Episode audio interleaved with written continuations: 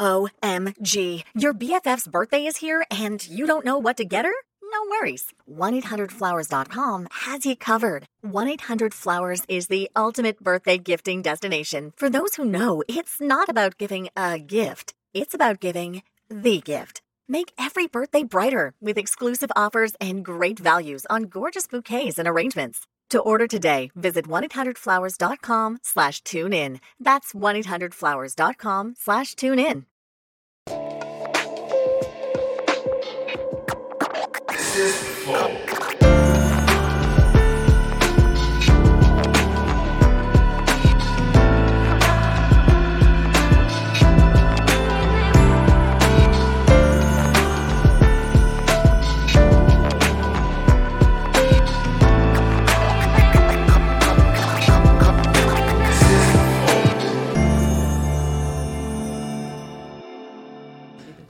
Salve, salve família, bem-vindos a mais um Flow. Eu sou o Igor. Aqui do meu lado tem o Monarcão, fumando, como sempre. Olha lá, que lixo de gente. Lixo. Lixo humano. Cancela o Monark. Me cancele. Vamos conversar hoje com a Zoe Martinez. Obrigado por vir aí, Zoe. Eu que agradeço, eu tô muito feliz de estar aqui. Eu sou uma grande fã. Já vim do Oh, Vênus. legal, obrigado. Aí eu falava, meu, tá faltando flow. Não me convidam pro flow. Pronto, Até que resolvido. Resolvemos. Obrigada, gente. Mas obrigado mesmo por ter aceito vir aí. Eu quero conhecer um pouco mais da sua história e entender um pouco mais do pessoal que mora em Cuba e tal, né? Então, mas antes a gente precisa falar dos nossos patrocinadores, que hoje é LTW. a LTW Consult. Você- A LTW Consult, que é uma empresa muito foda. O que, que eles fazem? Eles cuidam do teu dinheiro. Eles não... Eles, Cancela o Monark, já. É, a LTW Consult é uma empresa legal. O que, que eles fazem? Ó, se você tiver dinheiro na poupança, saiba que é um grande erro. Não rende nada na poupança. Então, o que, que você tem que fazer? Você tem que tirar da poupança. Mas aí você tem um outro problema. Onde você vai pôr, né? Se tava na poupança, você claramente não sabe onde pôr. Mas ainda... a verdade. Não é mentira. Então, pô, tem a solução pra você. Entre em contato com LTW, arroba LTW Consult no Instagram, ou ltwconsult.com.br, que lá você vai ter o acesso a um, uma, uma pl- plétora Plétora. plétora de informações é, sobre investimentos e coisa e tal. Eles também pegam na tua mão e te indicam o melhor lugar, tá bom? Então vai lá. Se tiver dívida, você pode entrar em contato com eles também, que eles sabem negociar a dívida como ninguém. Tá bom? Eu acho que eu Então, vou entrar em contato, porque eu tô querendo é, aprender a investir. tá na poupança o esses- negócio? Esperando? Tem uma menos pior. Então, então, Mas eu não quero fazer propaganda, é um banco. tá bom, é, Rende um pouco mais que a poupança. tá bom. É, eu tenho certeza que a LTW consegue te ajudar pra ficar um pouquinho melhor do que esse banco aí. Menos pior? Um pouquinho menos pior. Tipo a política brasileira, não, tô brincando. É, então é isso. Vai lá na LTW e manda ver. Outra coisa, a gente tem membros. Se você virar membro do Flow, você ganha acesso aos nossos concursos de sorte. Todo dia a gente dá uma coisa nova, diferente pra vocês. Ó, que legal. Temos, estamos colocando ali um Lego Nintendo Entertainment System, que é Lego, não é realmente um Nintendo, mas é da Lego Dealers, pra você montar, ficar bonito na tua casa.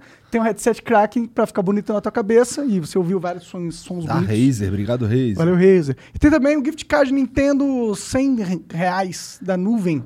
Então ele você pode gastar 100 reais em, em jogos da Nintendo. Deve dar pra comprar, tipo, meio jogo. Desculpa. É que os jogos estão caros hoje em dia, infelizmente. Mas isso não é culpa da nuvem, né? É culpa do, do- da indústria dos games. Valeu, nuvem. Obrigado pelo gift card. Cenzão é dinheiro também, né? Clica ali pra clicar pra participar e ganhar. É isso. Tá bom? Tem as mensagens. As mensagens. Quais são as mensagens? As mensagens elas são. Caralho, tu tá bem, cara? eu tô meio aéreo hoje, eu falei pro Jean. Não Ah, falei? eu também. É. Ó, só no, energe- no energético aqui pra ver se eu acordo pra vida. É foda. Você tava trabalhando já hoje, né? Lá no Morning Show, então já, É, o dia hoje já foi cansativo. Eu também tô cansado de ser cancelado na vida. Aí eu estou aéreo. Bem-vindo. Bom, então é isso. Vai lá, vira membro que é foda e tem as mensagens. É verdade, tá nas mensagens já. Manda 10 mensagens aí, que é o nosso limite. 400 Sparks é o preço delas. 20 segundos de áudio e vídeo é o que você pode mandar. Dá pra aparecer sua cala- cara nessa telona gigantesca aí. E você vai falar com a nossa audiência e perguntar o que você quiser, tá bom? Manda pra gente. Quiser mandar uma propaganda, são 50 mil Sparks. Única propaganda que a gente faz no final do episódio, dá pra mandar um, um minuto de áudio e vídeo. É isso, É basicamente. isso. Tem figurinha? Tem, tem emblema hoje? Eita. Ah, Caraca, Gostei, lá. cara, isso é novo, né? ai, que legal. Bandeira de Cuba e do Brasil. É. E o código pra você resgatar esse emblema aí é Cubanita. Olha lá. Pô, esse eu gostei desse cara. Qual que é o nome desse cara aí? Esse é o PH Freitas. PH Freitas. Gostei, mano. Gostei. Ficou profício o traço. Ficou muito legal. Então, se quiser resgatar esse emblema, o código, o Igor já falou. Cubanita, Cubanita. Cubanita. Só nas próximas 24 horas, depois não vai dar mais. É. Só precisa criar uma conta no nosso site de graça, tá? E é Não isso. precisa ser membro, não.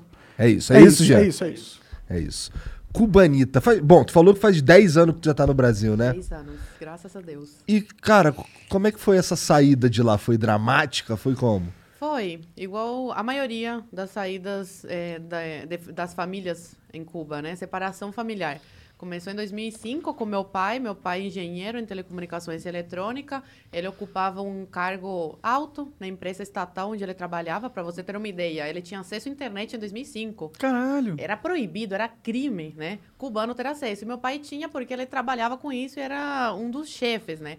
Mas ao, que, ao contrário do que todo mundo fala e acha, a gente não tinha uma vida de rico. Era uma vida menos miserável. Então, quando você ocupa um cargo como o que meu pai ocupava, você tem que entrar para o Partido Comunista de Cuba. E quando você entra, aí esquece, você nunca mais consegue se desligar e sair do país. E meu pai não queria isso. Aí foi quando ele tem família brasileira, meu pai, a ascendência dele é libanesa. E há, um tempo, há muito tempo atrás eles migraram, uma parte foi para Cuba, o avô dele foi para Cuba, outra parte para o Brasil, Venezuela. E aí essa, essa família brasileira, a prima dele fez uma carta oficial convidando meu pai para passar umas férias aqui no Brasil, três meses, que era o máximo que um cubano podia ficar fora de Cuba. E aí, depois de muita, muito trabalho, porque não foi fácil meu, ele conseguir a autorização para sair, ele veio para cá de visita e deixou minha mãe grávida da minha irmã do meio. E eu com cinco anos na época. Minha mãe estava quase dando a luz. Ele veio em julho, agosto e novembro. Minha mãe deu a luz à minha irmã do meio. E aí eles ficaram quatro anos separados. Meu pai ficou aqui no Brasil. Ele pediu asilo político depois de, de estar um ano aqui no Brasil. E deixou minha mãe lá grávida. Aí depois de quase quatro anos, ele, ele consegue tirar minha Porque, mãe peraí, de como, Cuba. como que vocês se mantiveram sem ele lá durante quatro anos? Minha mãe, ela, meu tio, é, irmão dela, mandava coisas para ela vender no mercado negro, roupa, essas coisas. Que o governo, ele finge que não vê essas coisas, mas ele sabe o que acontece. E é bom para eles porque faz a- essa economia de Cuba girar de alguma forma. Como que funciona esse mercado negro? Isso é interessante. Eu imaginei que existiria alguma coisa, né? Porque. Pessoas que têm família fora recebem roupas, sapatos. E é tranquilo deles receberem? Recebem pelo correio? Como que eles Sim, fazem isso? porque aí fica uma comissão com o governo cubano. Entendi. Entendeu? Eles sempre ganham de alguma forma. Entendi. Eles, eles, eles recebem para a pessoa passar esse pacote para dentro da ilha, entendeu? Entendi. Mas eu. Ou pessoas que trabalham no, sei lá, onde tem carne, essas coisas, em indústria, roubam e vendem no mercado negro também. Entendeu? Entendi. Só que aí você não sabe a procedência, nada. Pode A gente não sabia de onde saía o frango que meu, minha avó meu avô compravam para manter a gente em Cuba. Cara, isso é, exemplo. é muito louco, porque assim, você tá me contando coisas que pra mim eram fábulas, sabe? Eu achava, eu, eu, eu sabia, quer dizer, eu tinha uma, já tinha escutado falar como era a vida lá, mas pelo que você tá me falando, uma cubana que viveu lá e que tem família lá, isso é, isso é, isso é assustador até. Mas tipo, eu- não poder sair de Cuba, Eu falo isso, que se eu fosse brasileira e não fosse cubana, seria difícil pra mim acreditar numa coisa dessas, porque parece uma coisa tão longe da, da realidade aqui do Brasil, né? Mas, infelizmente, é isso que os cubanos passam. Atualmente, o cubano pode sair da ilha, tá? Só que é muito difícil, tem que ter muito dinheiro e, geralmente, quem consegue é quem tem família fora, que aí consegue bancar essa saída. Agora tá mais liberada essa saída, não como antigamente, que era completamente... Por Entendi. exemplo, criança não podia sair de visita. Por isso que meu pai teve que separar toda a família. Aí, terminando essa história, meu pai ficou no Brasil depois de quase quatro anos. Consegue tirar minha mãe de Cuba. Eu e minha irmã ficamos com os nossos avós. Eu com nove anos na época e minha irmã com três. E aí minha mãe vem para o Brasil, vai direto para a Polícia Federal e pede asilo político, porque como eles são casados, meu pai e minha mãe, ela tinha direito a, é, a lei de, de refugiada também, igual meu pai.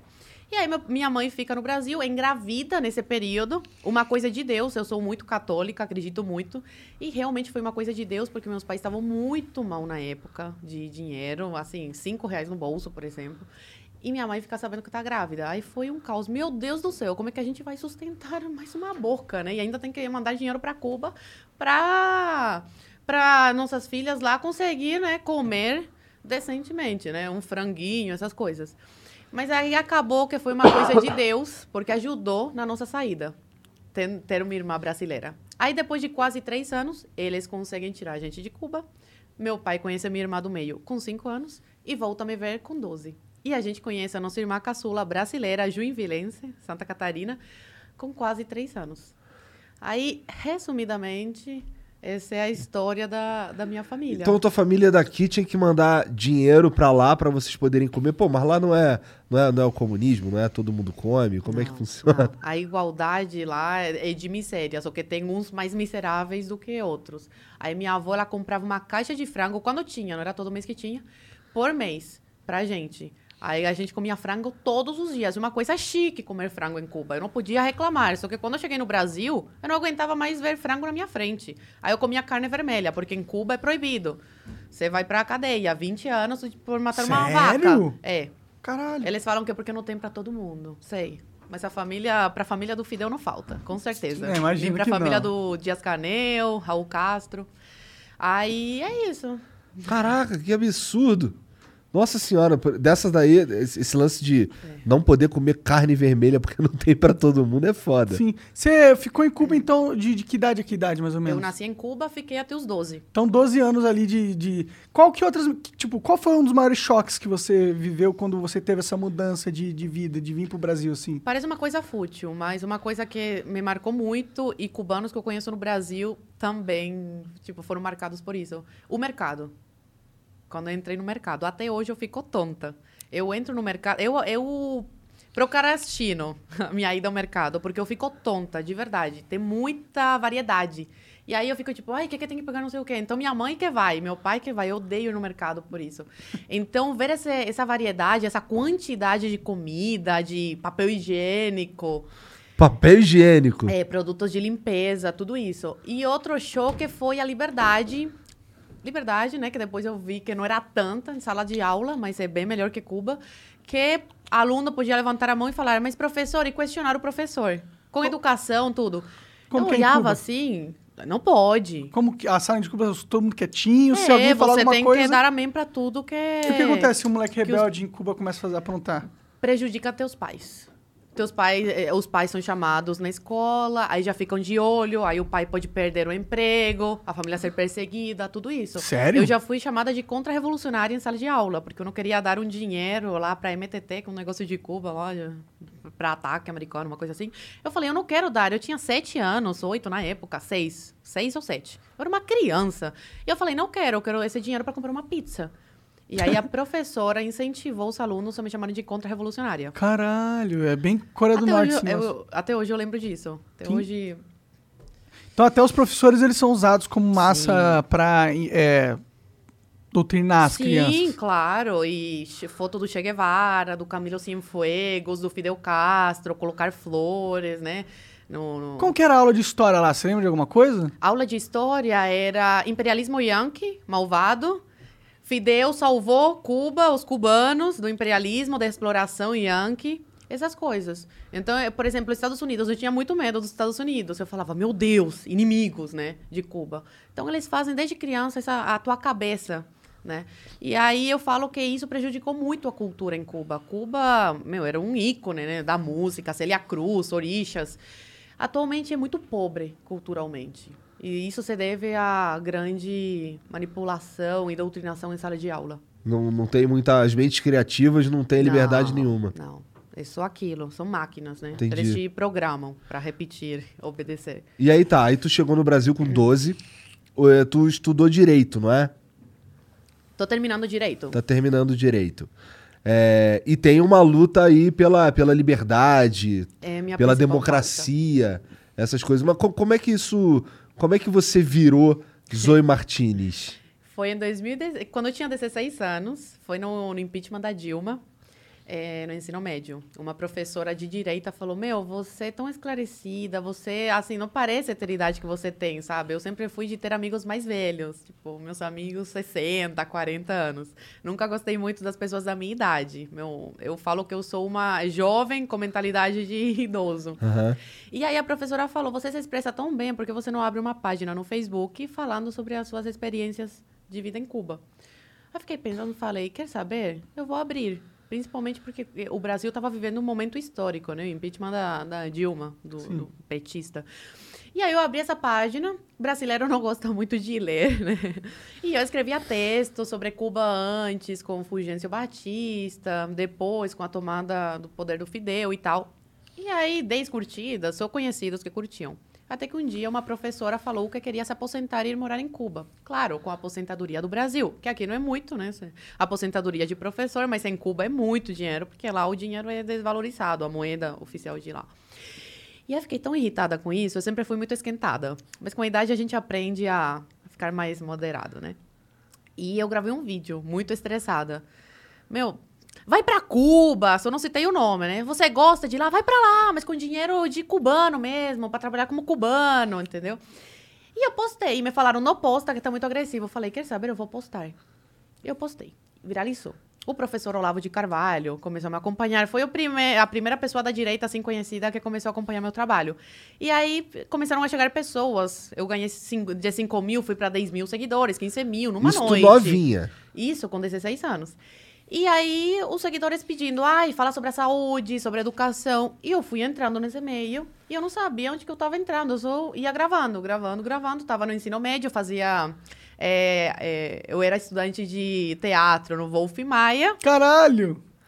E aí eu continuei com a minha vida. Aí eu comecei a dar palestra, aí fui para Brasília, aí fui para os gramados do Congresso, é, pediram impeachment da Dilma. Aí eu conheci várias pessoas que hoje são até políticos, sabia aqui, vocês conhecem nos gramados do Congresso, Alan dos Santos. E foi aí que eu me inseri nesse meio e nunca mais parei. Eu acho que meu chamado de, de vida mesmo, sabe?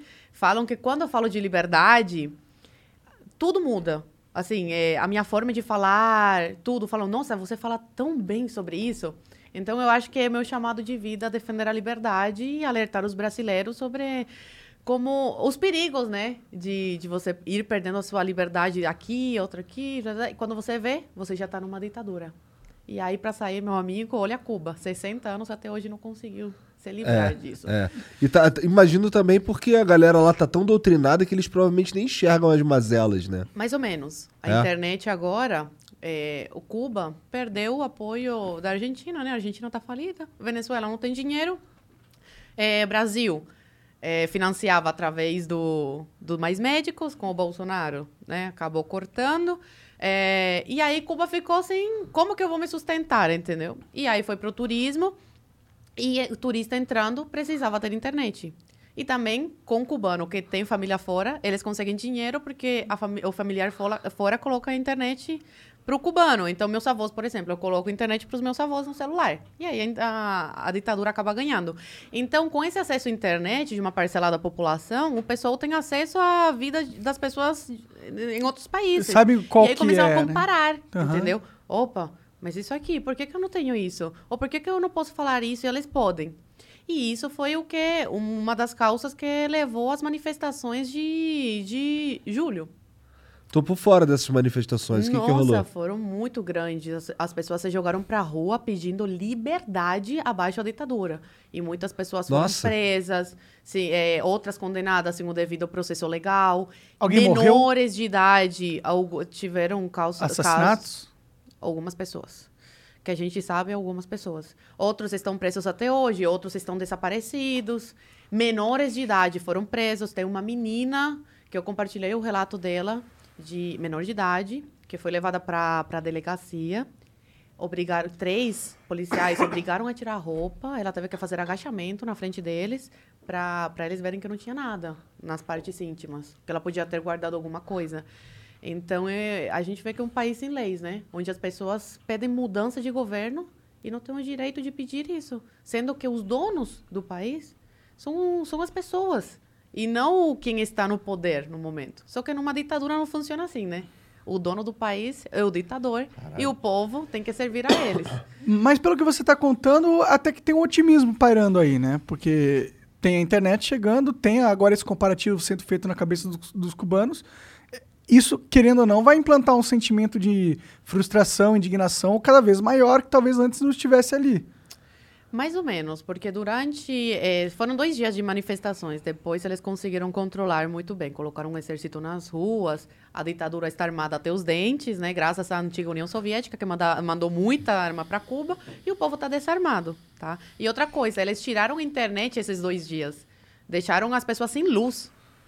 Então, dificulta muito né, a comunicação com outras pessoas via internet. Aí dificulta para você marcar uma manifestação. As manifestações que acontecem aqui no Brasil, a 90% é marcado pela internet, em grupos de WhatsApp, Sim. em grupos de Facebook. Então, dificulta muito o contato com as pessoas quando cortam, né? Só que agora, dia 15 de novembro, parece que eles estão se organizando e vão para a rua de novo.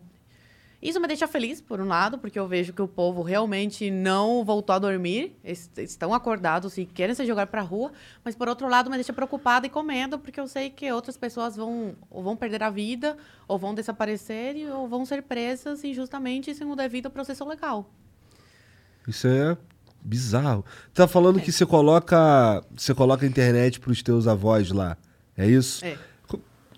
Eles não podem só botar a internet no, no- no celular deles? É que elas não têm dinheiro, né? O problema é dinheiro, então. É, Mas se você tiver dinheiro, você consegue acesso à internet na- hoje em dia em Cuba. Tem que pagar, mas é caro. Por exemplo, você não pode pagar por um plano mensal. É por crédito.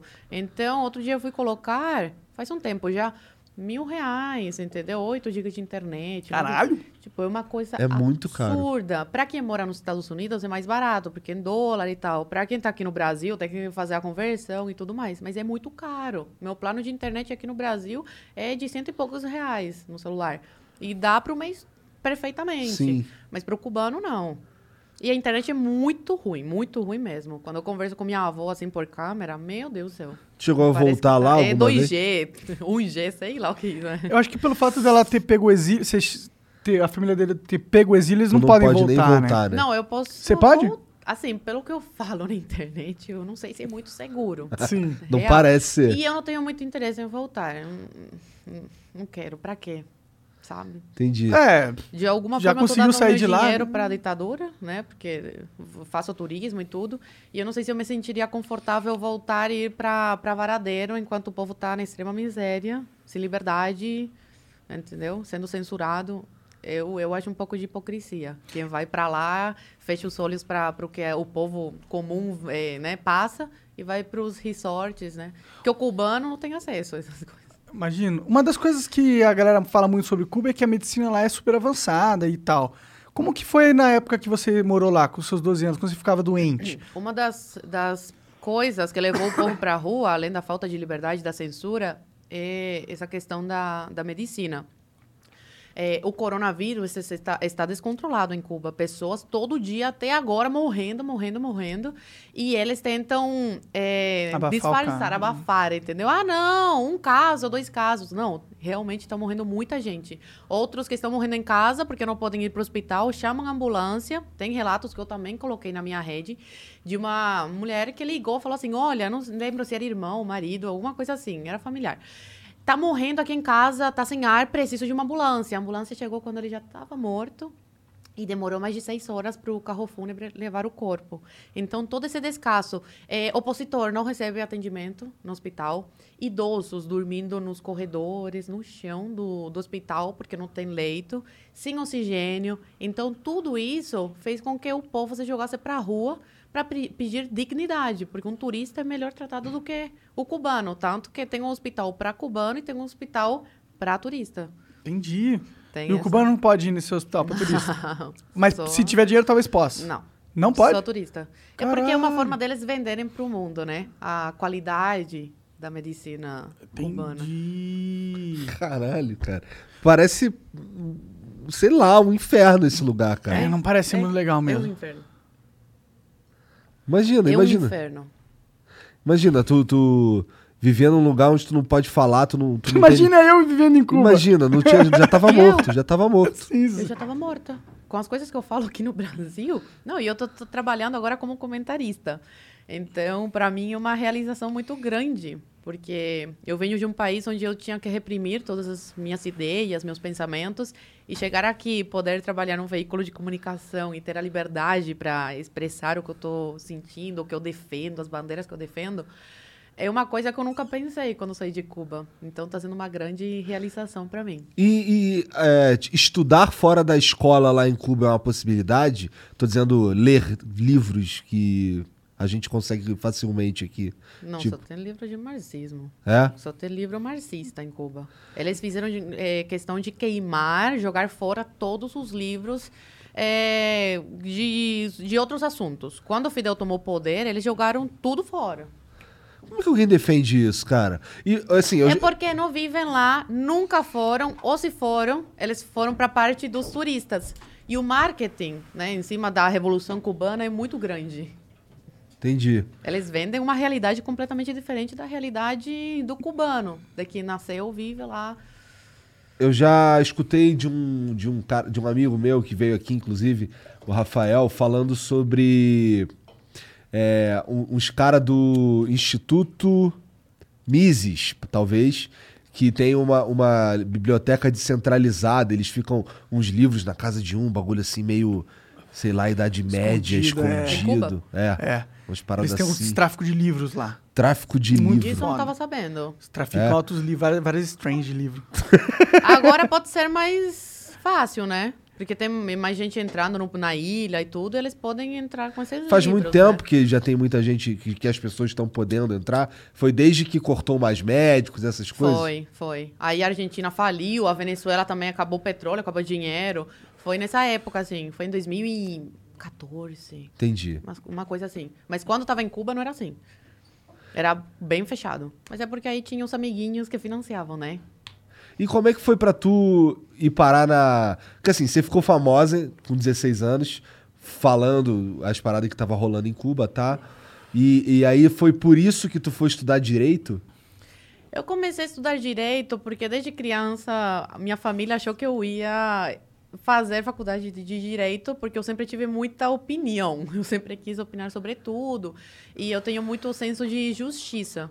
Então eu saí do ensino médio e minha primeira opção era jornalismo e depois direito. Aí eu passei na faculdade de direito falei: "Ah, vou fazer direito". E aí eu tô na faculdade de direito, mas o que eu quero seguir é carreira de comentarista mesmo. E graças Entendi. a Deus já tô meio que encaminhada. É, já tá encaminhado. Tá lá no Morning Show, né? Tô no Quanto tempo você Show. tá participando lá? Tô há um mês e pouco. E como que surgiu esse convite? Cara, começo do ano, é, eu fui convidada pelo Emílio, do, do Pânico, Pânico. Emílio Surita, para ser entrevistada. Nunca tinha me chamado, assim, na, na Jovem Pan. Ele se interessou muito, viu vídeos no, no TikTok e tal, e foi muito com a minha cara. Aí me chamou, eu fui numa sexta-feira, ele falou, olha, no almoço da sexta, eu quero você na segunda também, é, vindo no programa. Eu falei, tá bom. Aí eu fui na segunda. Aí depois disso, só quando estourou o negócio de Cuba em julho, me chamaram de novo. Pode vir? Aí eu falei, olha, tô cheia de, de entrevistas, todo mundo querendo e tal, e me chamaram uma hora e meia antes. Eu falei, quer saber, eu vou, porque eu sempre tive muita consideração, eu sempre gostei muito. Eu já fui assessora da, da Bia Kisses, e uma das principais metas, assim, né, nessa, nessa área que eu estava atuando, eu, eh, jornalista, eh, imprensa, assessora de imprensa, era levar ela no, na Jovem Pan. E a- até então ela não tinha dado nenhuma entrevista. E meu objetivo era levar ela. Quando eu levei, eu falei, yes, chorei, meu. E ela, calma só e tal, porque eu fiquei realmente muito emocionada. Eu sempre fui muito com a cara da Jovem Pan, sempre foi minha meta. Eu quero Jovem Pan. E aí, quando estourou o negócio de Cuba, eu fui de novo. E aí o Emílio falava, ó, tu tinha, contrata essa menina, ela é muito boa e tal. E eu tu tinha, ah, vamos ver e tal.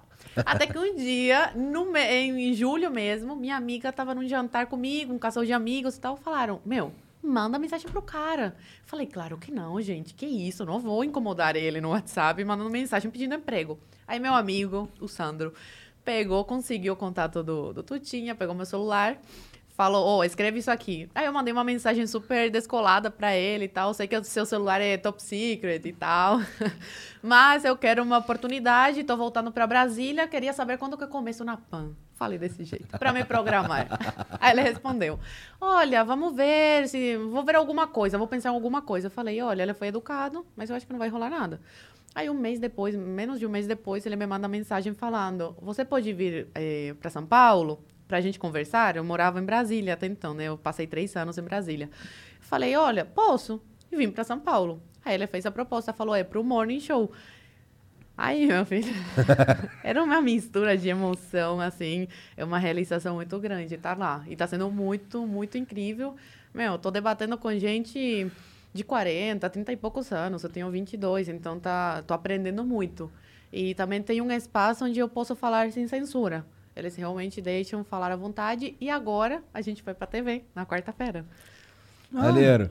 É. Mas, tu, mas tu não abandonou as redes sociais também, né? Não, não. Eu continuo com meu Instagram, meu YouTube, continuo normal. E agora na, na Jovem Pan também. Eles não cortaram nada, deram liberdade total pra. E, o- e o que, que tudo. tu tá achando falando nessa questão de liberdade? No Brasil, você estava acostumada com Cuba, né? Que era uma bosta, como você falou. Mas Brasil, aparentemente, tá tendo alguns problemas na questão de liberdade. O que, que você tá achando sobre isso? Preocupante. É, eu gosto muito da filósofa Ayn Rand. Ela viveu num re, sob um regime igual ao meu, né? Comunismo e tudo, na Rússia. E ela tem uma, ela tem uma OMG. Your BFF's birthday is here and you don't know what to get her?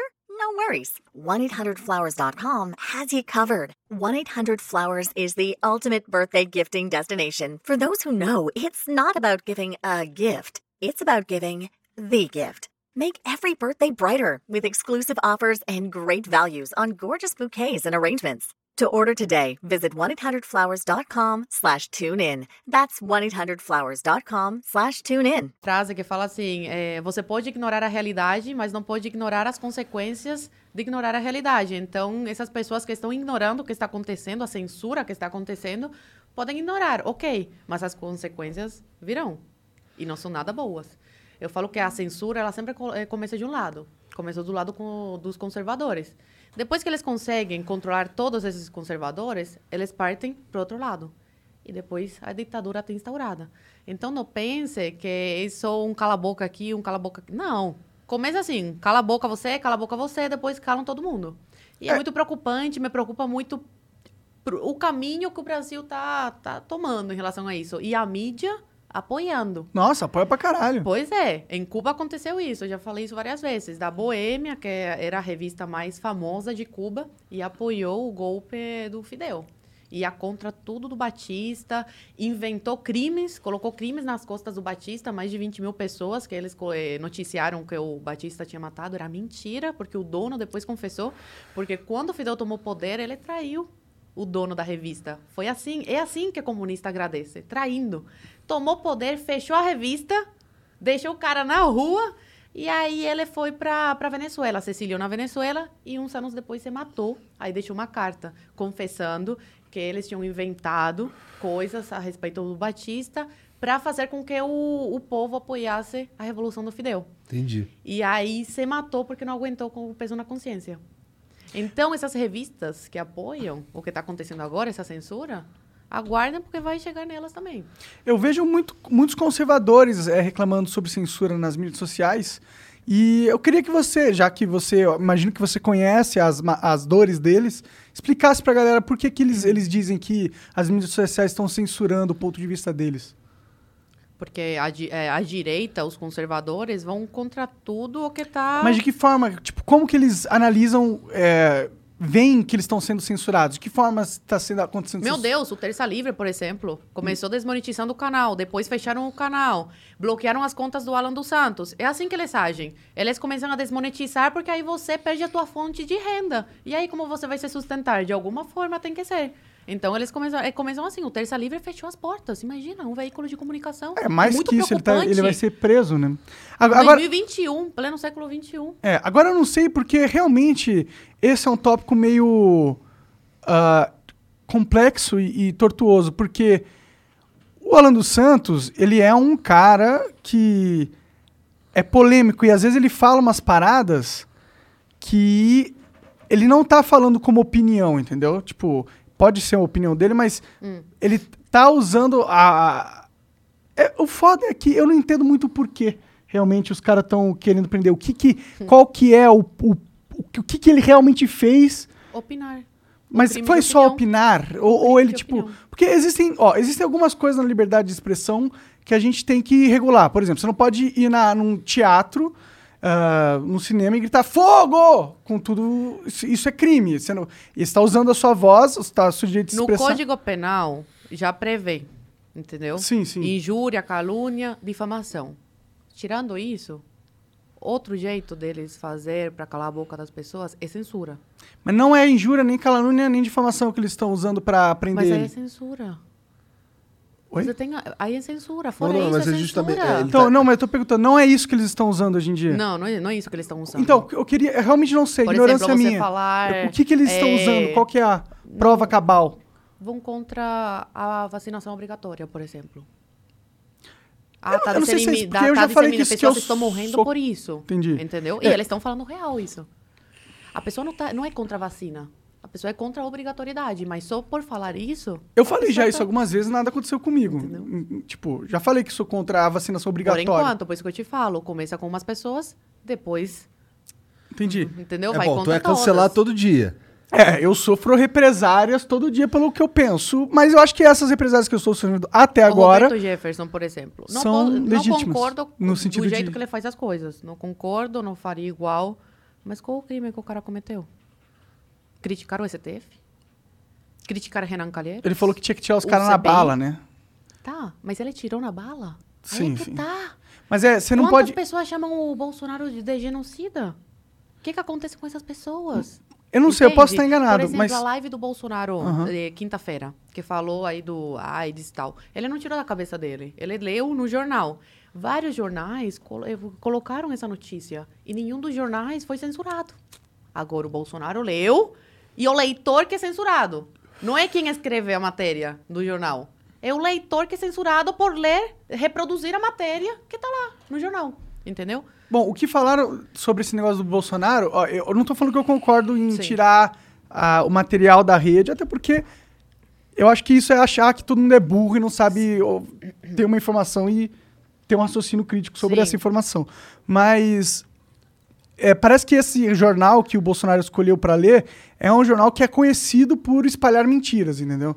Tipo, ele falou que era um negócio da, da, da vacina que dava autismo, um negócio assim, entendeu? Sim. E, e, e é foda, porque quando o presidente usa umas fontes totalmente duvidosas para falar alguma coisa que, que pode até ser verdade, porque eu vi que tem, saiu em vários, Sim. saiu até na Forbes, Exame um estudo também. que pode, Exame. tipo, não é que a vacina causa AIDS, entendeu? É pelo contrário, é que se um dia você for exposto ao vírus da AIDS, transando ou de qualquer outra forma que dá para ser exposto ao vírus da AIDS, caso você estivesse vacinado, há uma possibilidade que a doença avance mais rápido ou você tenha mais chance de se contaminar na exposição. Foi o que eu vi Sim. na notícia da Forbes. Agora, é meio problem- problemático o Bolsonaro talvez falar que o... Não toma vacina porque senão a AIDS vai te matar. É, tipo, é, tomar vacina da AIDS. É, da AIDS Não, mas se entendeu? ele fosse contra a vacina, ele não estaria dando dinheiro para comprar vacina. Entendeu? Até o final do ano, agora 2020, do- do- 2021, tá previsto sei- eh, 600 mil, né? 600 milhões de vacinas? Cara, eu também não sei. Não- Tu sabe, Jean? Eu tenho o número aqui, mas é O Jean 600 e alguma coisa. Então, eu- Então, assim, ele tá, ele tá comprando. Agora, uma coisa é, eu acho que ele errou em falar isso na live. Errou. Eu acredito que ele tem. E já que os meios de comunicação não dão a devida atenção aos feitos do É governo. tá- 600 milhões de 600 vacinas. milhões, De até doses. 2021. Até final de 2021. Então, tá investindo. Entendeu? Até lá, acho que com esse, com, essa, com esse tanto aí, tá todo mundo imunizado. E quem não quiser se vacinar tem a- o direito de não se vacinar. Tem o direito de escolher. Sim. Defendo muito isso. A liberdade de, querer, de se vacinar ou não. Esperar mais. Entendeu? É. Agora, é, sobre o Bolsonaro, a live dele. Os meios de comunicação não dão espaço para ele falar sobre os feitos do governo. Então ele tem que aproveitar o engajamento que ele tem, que é muito. Meu, no Instagram tem milhões, mais de 10 milhões de seguidores. Ele tem que aproveitar esse- esses, né, eh, essas redes dele para falar sobre os feitos do governo, sobre o que ele está fazendo, sobre o trabalho dele, dos ministros dele. E não para entrar nessas polêmicas, porque ele dá munição para os inimigos. Daí eu concordo contigo. Eu Concordo também. contigo. Entende? Então é desnecessário, um desgaste desnecessário. Sim. Mas ele tem liberdade para fazer isso. Eu também acho que ele devia ter Se liberdade é pra bom ou ruim, isso. não sei. Mas ele tem que ter a liberdade de falar. Eu, não- eu não acho que ele. Assim, eu acho que ele tem que ter a liberdade de falar. Eu acho que ele tem que. Todos nós, na verdade, não é só ele, todos nós, o Alan, todo mundo. Sim. É, ter responsabilidade. Assim, falei um bagulho. Então agora eu me responsabilizo por isso que eu falei. Se, no- se em algum momento esse bagulho que eu falei aí for provado que é uma mentira, pô, é importante também que eu. Porra, caralho, isso daqui é uma mentira. E não, e não usar aquela, aquele mesmo argumento de novo, de novo, de novo. E também, é, eu acho que assim, eu teria muito cuidado se eu fosse, sei lá, o Alan ou o presidente, eu teria muito cuidado de, de, de rever as fontes das paradas que eu tô falando. Tá ligado? Porque, exatamente, pode ser usado como. Ah, não, assim, falando politicamente, é, pode ser usado com- como munição contra mim politicamente. E é uma, no- Sim. eu sendo um cara desse não é algo que eu quero. Claro. Né? Concordo, Sim. concordo. O problema é o YouTube vir e tira a live do, do Bolsonaro do ar, entendeu? E, e, e a, a desculpa é: a fala mentirosa dele vai causar mortes. Tem uma, uma ligação muito rápida que o pessoal fala entre falas e mortes ali, que é tipo, tá bom. Por mais que eu, que eu concorde que certas coisas que a gente fala podem influenciar pessoas a tomarem decisões que podem não vir a beneficiar elas na Sim. vida delas, ok, isso aí é meio que, meio que é da vida, né? Sim. Mas falar que, pô, logo ele falou uma merda. E pro- logo correlacionar, tipo, quatro pessoas morreram por causa da merda que ele falou, tipo, quatro pessoas que a gente nem sabe quem é, imputar um crime numa fala, eu acho que é meio perigoso. As pessoas agora estão falando que falar coisas é igual assassinato, entendeu? Tipo, opa, será que a gente não tá dando um pulo meio alto aí? Será que a gente não tá é, desvirtuando o que é a, a fala de alguém? Tipo, eu não sou a favor de um político mentir, tá ligado? Mas se fosse prender todo político que mentiu, não tinha um preso. Sobre... É. Porra. E esses jornais, o, o exame, por exemplo, esses dias foi que editou essa matéria que é de 2020. Então errou e não se retratou. Entendeu? Que é Então, importantíssimo se retratar, pelo amor de Deus. Mas não se retratou. E tem o problema máximo, que é, a- que é toda vez que você quer regulamentar o, o discurso, as opiniões das pessoas, você quer falar, ah, algumas opiniões podem, outras matam. É. Quando você começa a falar isso, aí você acaba no, caindo no problema. Ok, vamos supor que a gente concorde com esse argumento, com esse argumento que minha opinião mate. Eu não concordo com isso, mas estamos num negócio abstrato aqui agora. Como que a gente vai coibir isso?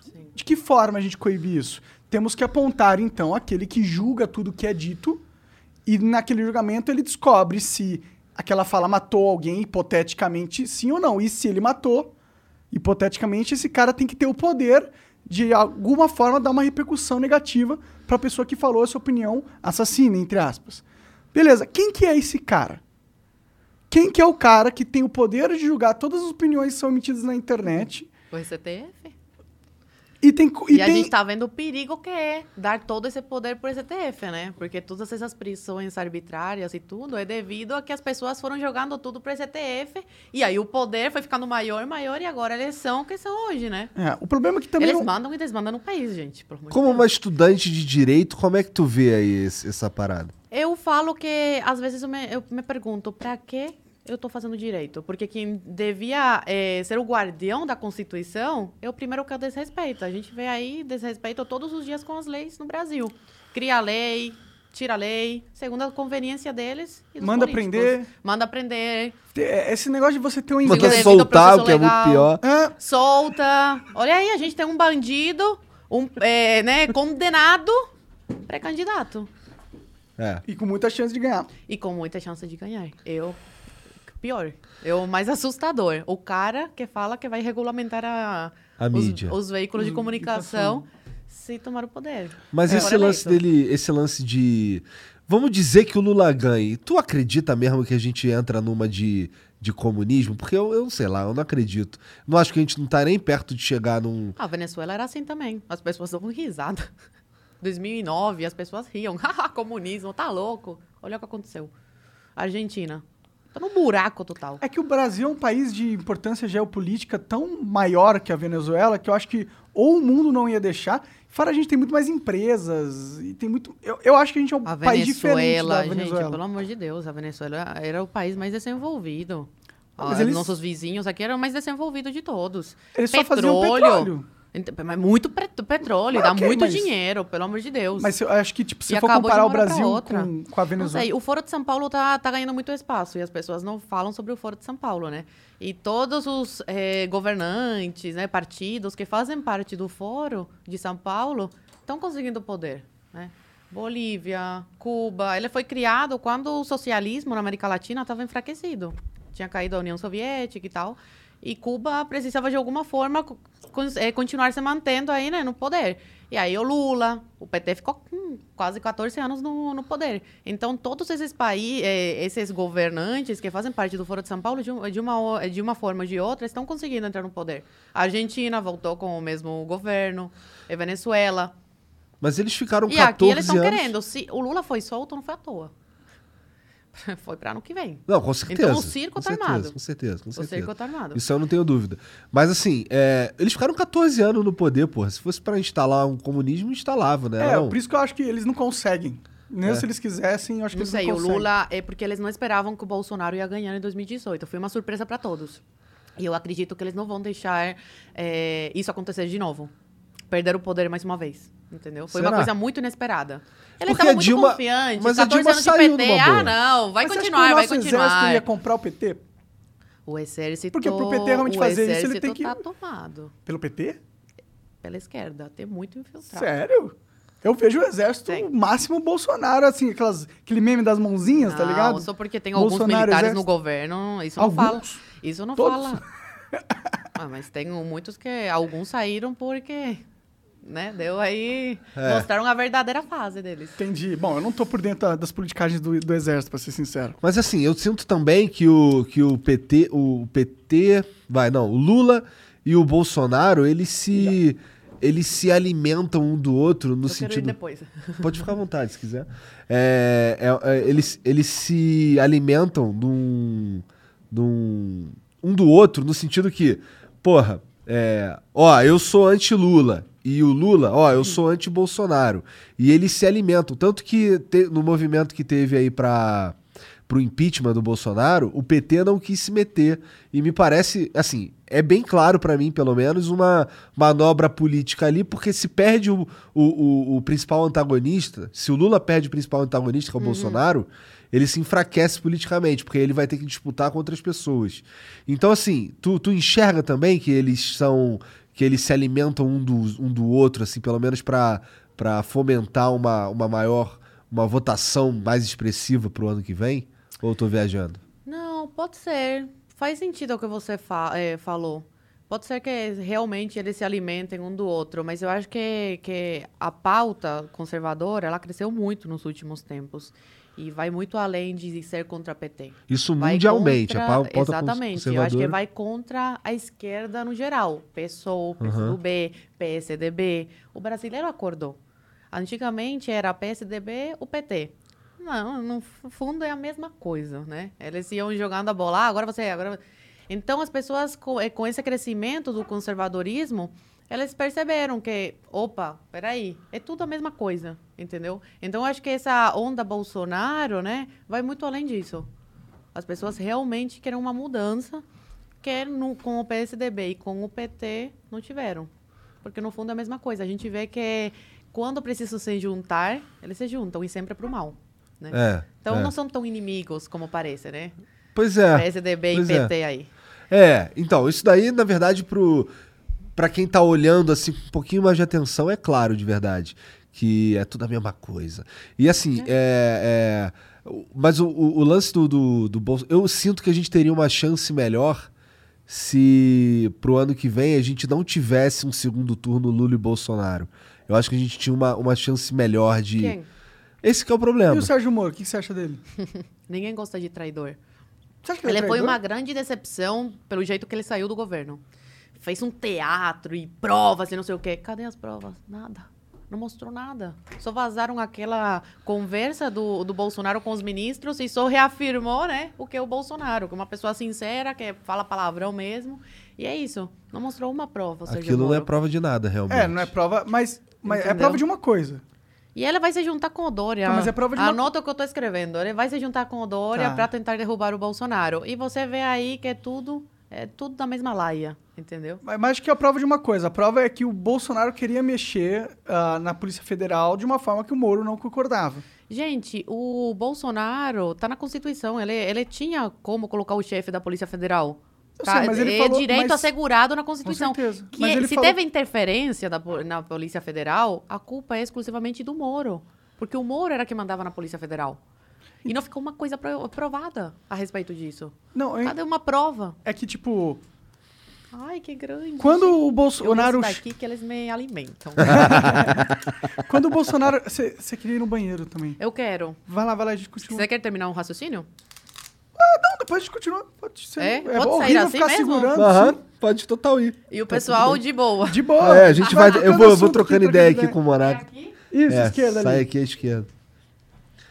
É, Onde eu tava A mesmo? gente tava falando que o Bolsonaro mexeu no. É, então, a única coisa que me preocupa realmente nisso é que o Bolsonaro realmente queria mexer na, em, no- em cargos de superintendência da PF e teve também uma conversa com eles dois onde houve uma promessa do Bolsonaro ao Moro que ele ia ter carta branca para fazer o que quiser. É, eu acho que a grande parada do Bolsonaro é que, em geral, se decepcionou, né? É. É mais uma parada de, porra, é, cara não ia fazer, ia acontecer, não ia ser anti não sei o quê, anti-centrão, caralho. Sim. Só que o, o, o grande problema é que não dá pra ser anti-centrão num país como o Brasil, com o sistema que tá instaurado aí, É. né? Você precisa fazer algumas concessões. Mas é que, tipo, se você. Acho que, te- acho que você fazer essa concessão é tipo vender alma pro diabo, entendeu?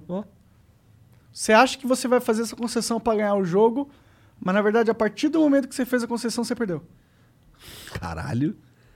Mas é mais ou menos isso mesmo. Eu, eu acho que é assim que funciona. E eu acho que pra grande parte, quer dizer, pra boa parte do, do- da galera que elegeu o Bolsonaro no sentimento anti-PT, pra eles meio que já era, né? Ah, já, eu acho que já era. Vou perguntar pra Zoe o que ela pensa sobre algumas coisas, mas teve muitos elementos na, na presidência do Bolsonaro que dá pra ver que ele não tá se agindo antissistema. Que ele tá meio que agindo perpetuando o sistema. Tipo, teve o negócio da Lava Toga, né? Que teve uma assinatura que tinha que ser um senador que assinar. O senador que podia coisar, né? Podia decidir ou não era o Flávio. E ele votou É. Pra Mas, não pô, ter lava-toga. E também tem o lance da. da- da- é, tem até um bombonzinho. a defesa da. Tu, assim, tu, uma das tuas pautas principais é também a defesa da democracia. Sim. Né? Cara, tu não, não te assustou um pouco aí o 7 de setembro, que é outro Red Bull? Eu quero, please. O terceiro, hoje eu não durmo. Ah, valeu. Ou não, ou isso daí é tudo. O quê? O lance do, do 7 de setembro, um, um problema ali com a, com a Falar que ia democracia. descumprir as decisões do O Moraes. Bolsonaro? É. Não descumpri- não descumpriu nada até agora. Pelo contrário, o único que tá cumprindo, tá quietinho, né? É o Bolsonaro. O Quietinho? resto, quietinho, meu. Bolsonaro tá quietinho, quietinho? continuam batendo nele ele, né? O único que cumpre a lei é o Bolsonaro. O único democrático que se provou democrático é ele.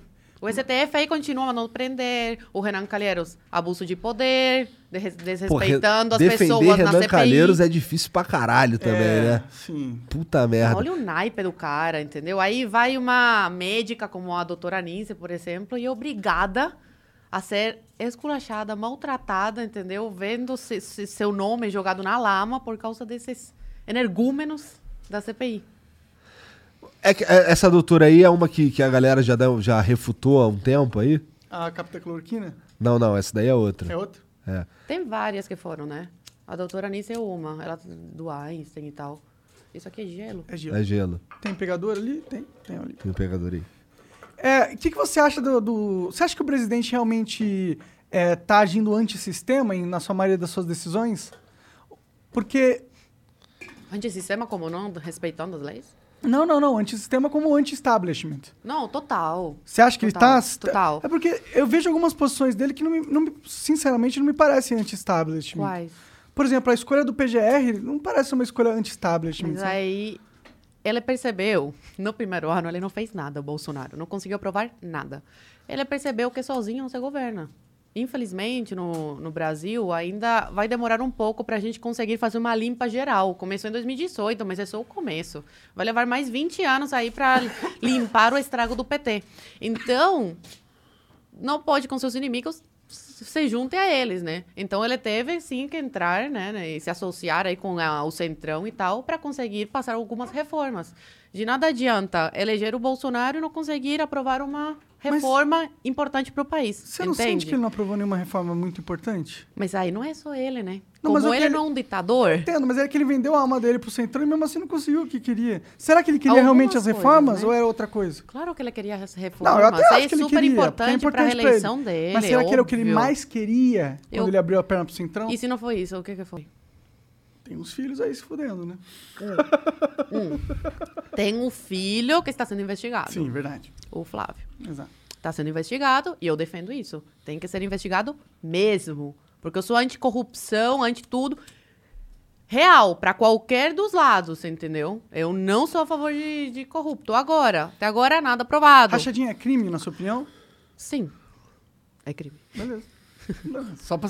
Ah, normal, tentam normalizar. Ah, mas no Rio todo mundo é normal, é atípico, não tem. Não, é crime.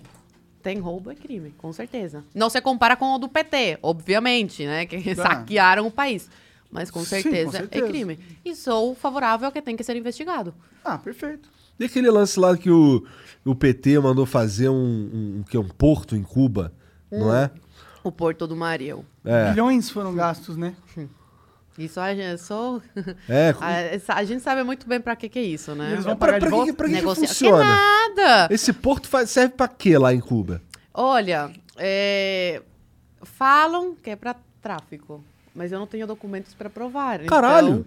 Então, Porra. sim, mas a ditadura cubana mexe com tráfico. Ah, faz sentido. Mexe com tráfico. No livro do ex-guarda pessoal de, de o guarda-costas do Fidel, ele amava o Fidel, tanto que toda a família foi embora, ele foi o único que ficou em Cuba pela lealdade que ele tinha com o Fidel. Até que um dia ele ouviu uma conversa, sem querer, do Fidel com, com Um traficante. traficante.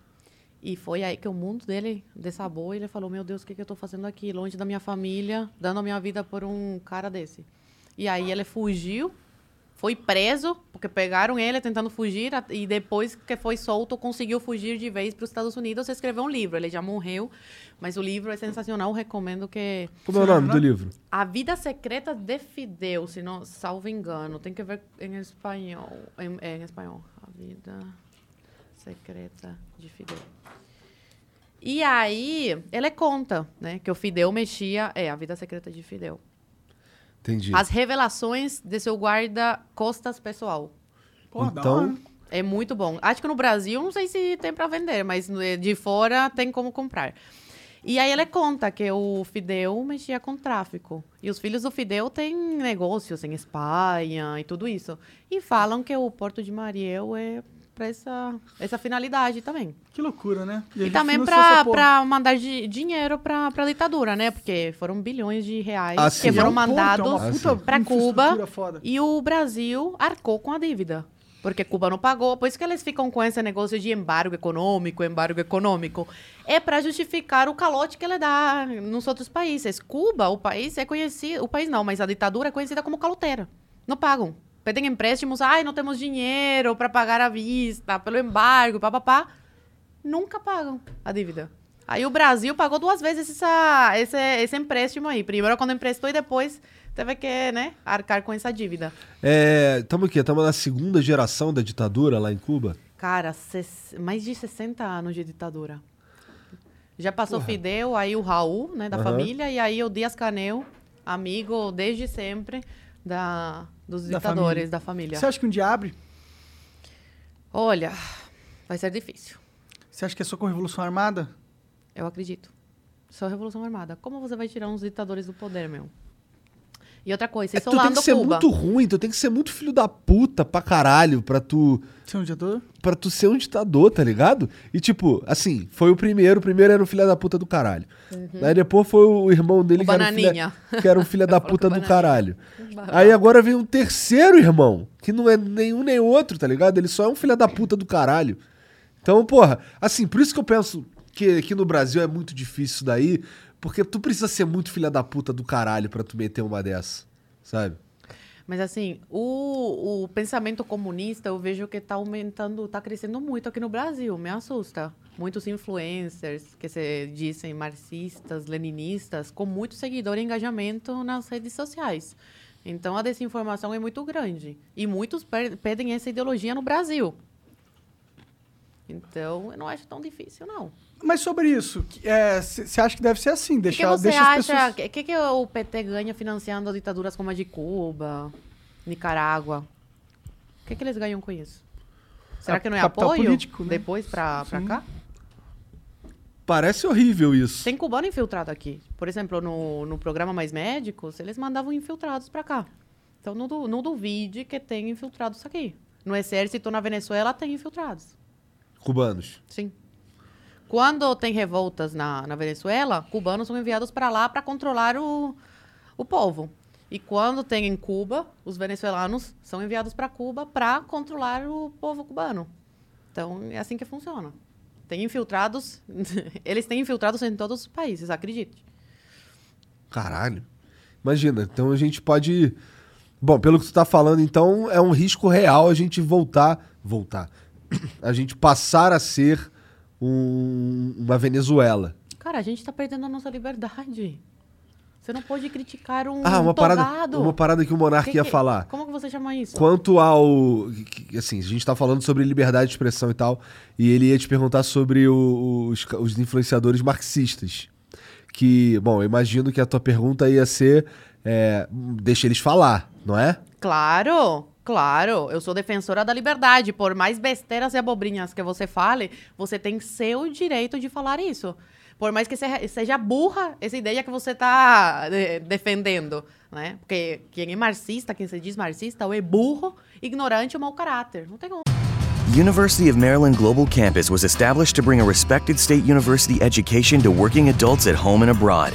70 years ago, we sent professors overseas to educate service members and their families on military installations and on the front lines. Today, we're online because that's where working adults need us, that's where you need us. We'll support your commitment to being a successful student with services that fit your lifestyle, and we offer more than 90 programs and specializations for where you are and where you want to be. University of Maryland University College is now University of Maryland Global Campus. We go the distance because times have changed, but what we're made for hasn't. UMGC offers online support for veterans, including resources at the Veterans Resource Center, no cost digital materials replacing most textbooks, virtual advising, transfer credits, and lifetime career services. Speak to our dedicated military and veterans advisors who can help you find the right degree for your career path. Visit umgc.edu. Certified to operate in Virginia by Chev. outra. Não tem outra. Até uma certa idade, você ser marxista, ok, ai, que bonitinho, igualdade, papapá, liberdade utópica, né? Porque liberdade nunca, é, liberdade não, é Igualdade. igualdade. igualdade. nunca existiu, nunca vai existir. O ser humano é desigual por natureza. Um melhor que o outro, um com mais possibilidade de crescer, papá. sempre vai ter desigualdade. Então, até uma certa idade, você defender igualdade, ok, bonito, que legal. Depois disso, meu, é burrice, é mau caratismo. Acabou. É, Não a verdade outra. é que não dá pra. É, igualdade é. É burrice. Só você não def- chega. Meu, você defendeu uma ideologia como a- o comunismo, cara, que cala a tua boca depois que os caras tomam o poder. Quem que def- em sã consciência defende isso? Você tá defendendo que calem a tua boca. Mas é bem isso que a galera tá defendendo hoje em dia. No Twitter tem muita gente que... E pior que muitos deles são jornalistas verificados. Mas é que as universidades estão tomadas, né? Um, um erro que eu vejo na intervenção militar foi que eles, para governar e eh, governarem em paz, deixaram as universidades, né, para os professores. Então, foi tomado tudo. Desde a época da intervenção militar, as faculdades, as escolas estão tomadas. Então, foi muita lavagem cerebral, foi aos poucos mesmo. A esquerda, ela teve paciência. O trabalho deles foi de formiguinha, um pouquinho aqui, um pouquinho aqui, um pouquinho aqui. E o que eu falo que a direita precisa deles a paciência também e ir ocupando os espaços como a esquerda ocupa desde, né, 1900, 1900 e bolinha aí. Mas tu concorda que a esquerda não é. É, é um salto lógico também a gente pensar que se a esquerda vai pro poder, a gente automaticamente vira comunismo. Não, acho isso. Não, não acho isso também. Mas o cenário que a gente está vivendo no Brasil se encaminha sempre para uma ditadura. É um pré-candidato falando que vai regular os meios de comunicação, pelo amor de Deus. E aí não é, pre- não é preso. Uma pessoa que ameaça a liberdade de expressão abertamente não é preso. Você, você acha isso normal? Eu acho. E aí outro que fala, ah, sei lá, vou invadir. Não, aí outro que fala, vou invadir o STF é preso. E outro que. Ah, é ameaçar a democracia, em- querer invadir o STF. Se eu falar, vou invadir o STF, aí é crime, tem que ir preso porque tá ameaçando a, a liberdade. E agora o pré-candidato que fala que vai regular os meios de comunicação pode falar isso abertamente e não é ameaça à democracia? É, eu, eu acho que os dois podem falar abertamente, entendeu? Se o cara tá insatisfeito com o STF, ele pode falar eu abertamente. também defendo isso. Sim. Eu acredito que cada um tem que falar o que bem entender o que acredita. Não pode ser crime você falar o que você pensa. Mas, a- é, mas a galera quer que seja crime. Não, mas sabe o que, que é pior? Não é nem crime Eles querem que seja crime só pro lado deles, mas vai ser sempre dos dois lados. O pior não é nem o, a lei. Tem um aspecto dessa parada que a gente não tá olhando, mas que é igualmente importante, é que agora existem ah, grandes empresas que meio que controlam a, pra- a praça pública digital. Você tem o YouTube, Monopólio. o Facebook, o Twitter, o Instagram, essas todas essas empresas. É. Hoje, o ser humano interage socialmente, em sua maioria, através dessas plataformas. Portanto, o que acontece de discussão pública acontece lá. E hoje em dia, eles têm o poder de ah, filtrar o que é permitido estar Sim.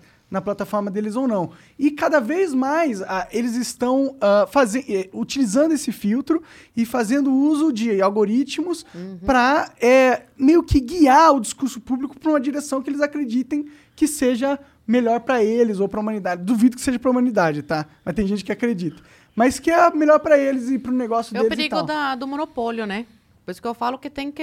A concorrência tem que aumentar sempre. É. Então, como tá concentrado aí entre eles, eles mandam e desmandam. E você tem que Então, se será que- submeter a isso. Será que pelo fato deles estarem ocupando um, um espaço público, que eu acho que quando a, a discussão na internet se torna a, a- a- o principal veículo de, de discussão pública da sociedade, e eles controlam, eles têm o monopólio de- desse espaço, será que isso não acarreta em alguma regulamentação do controle desse espaço deles? Talvez, eu, eu acho que eh, talvez seja necessário leis que não vão restringir o que a gente fala, mas sim dar- Garantir que a gente garantir que possa a gente falar. possa falar o que quiser, entendeu? Existiam, tem que ter. Uma é, garantia é, fundamental, né? É, é, da vida, isso. Exato, é um mas direito não existe natural. hoje em dia. Mas não existe hoje, né? É um direito natural. Tipo, por exemplo, nos Estados Unidos tem a primeira emenda, que é a liberdade de expressão, é a primeira emenda. Sim. Entendeu? Sim. E aqui no Brasil, não. A gente tem, inclusive, na lei, crimes contra a honra. E honra é algo totalmente Essa su- Constituição subjetivo. brasileira, eu acredito, eu defendo que ela tem que ser mudada. Não sei se agora é o cenário ideal. Eu tenho medo. As pessoas que estão aí né, na Câmara, no Senado, gente tinham medo de se- ser mudado. Se decidir antes de mudar uma Mas coisa tão precisa assim. ser mudado com certeza, porque tem muitas lacunas. Só de não garantir liberdade de expressão como então garantir isso a dá máxima de direito um a direito, várias interpretações. Eles podem interpretar do jeito que eles bem entenderem. E aí tomar as decisões, por mais absurdas que sejam, baseadas na, no que interpretaram da Constituição. Então ela, ela tem várias falhas, essa Constituição, e com certeza precisa ser mudada. Sim, e a gente está vivendo um mundo que essas empresas agora cada vez mais é, cerciam a discussão e controlam. Ah, existem muitos criadores hoje em dia que eles têm certo medo de falar certas coisas. Eu dou um exemplo que é bem claro e ninguém pode discordar de mim, porque todo mundo já viu isso. Sim. Muitos influenciadores se controlam para não falar a palavra coronavírus Sim. nas suas, nas suas palavras. Porque o algoritmo pega essa palavra e corta o engajamento. Por que, que eles ficam com medo de falar uma palavra? O que que- esse é o poder que as plataformas têm quando eles criam regras que cerciam a opinião de uma forma burra. Falar coronavírus por algum motivo é um flag lá que Pô, vai. O Trump perdeu as redes dele, né? Aí o Talibã lá tá com as redes deles, dele intacta, pode falar o que quiser e tudo certo. Mas eles falam um monte de merda nas redes do Talibã. Meu, um ditador mata. O cara mata pessoas, decapita.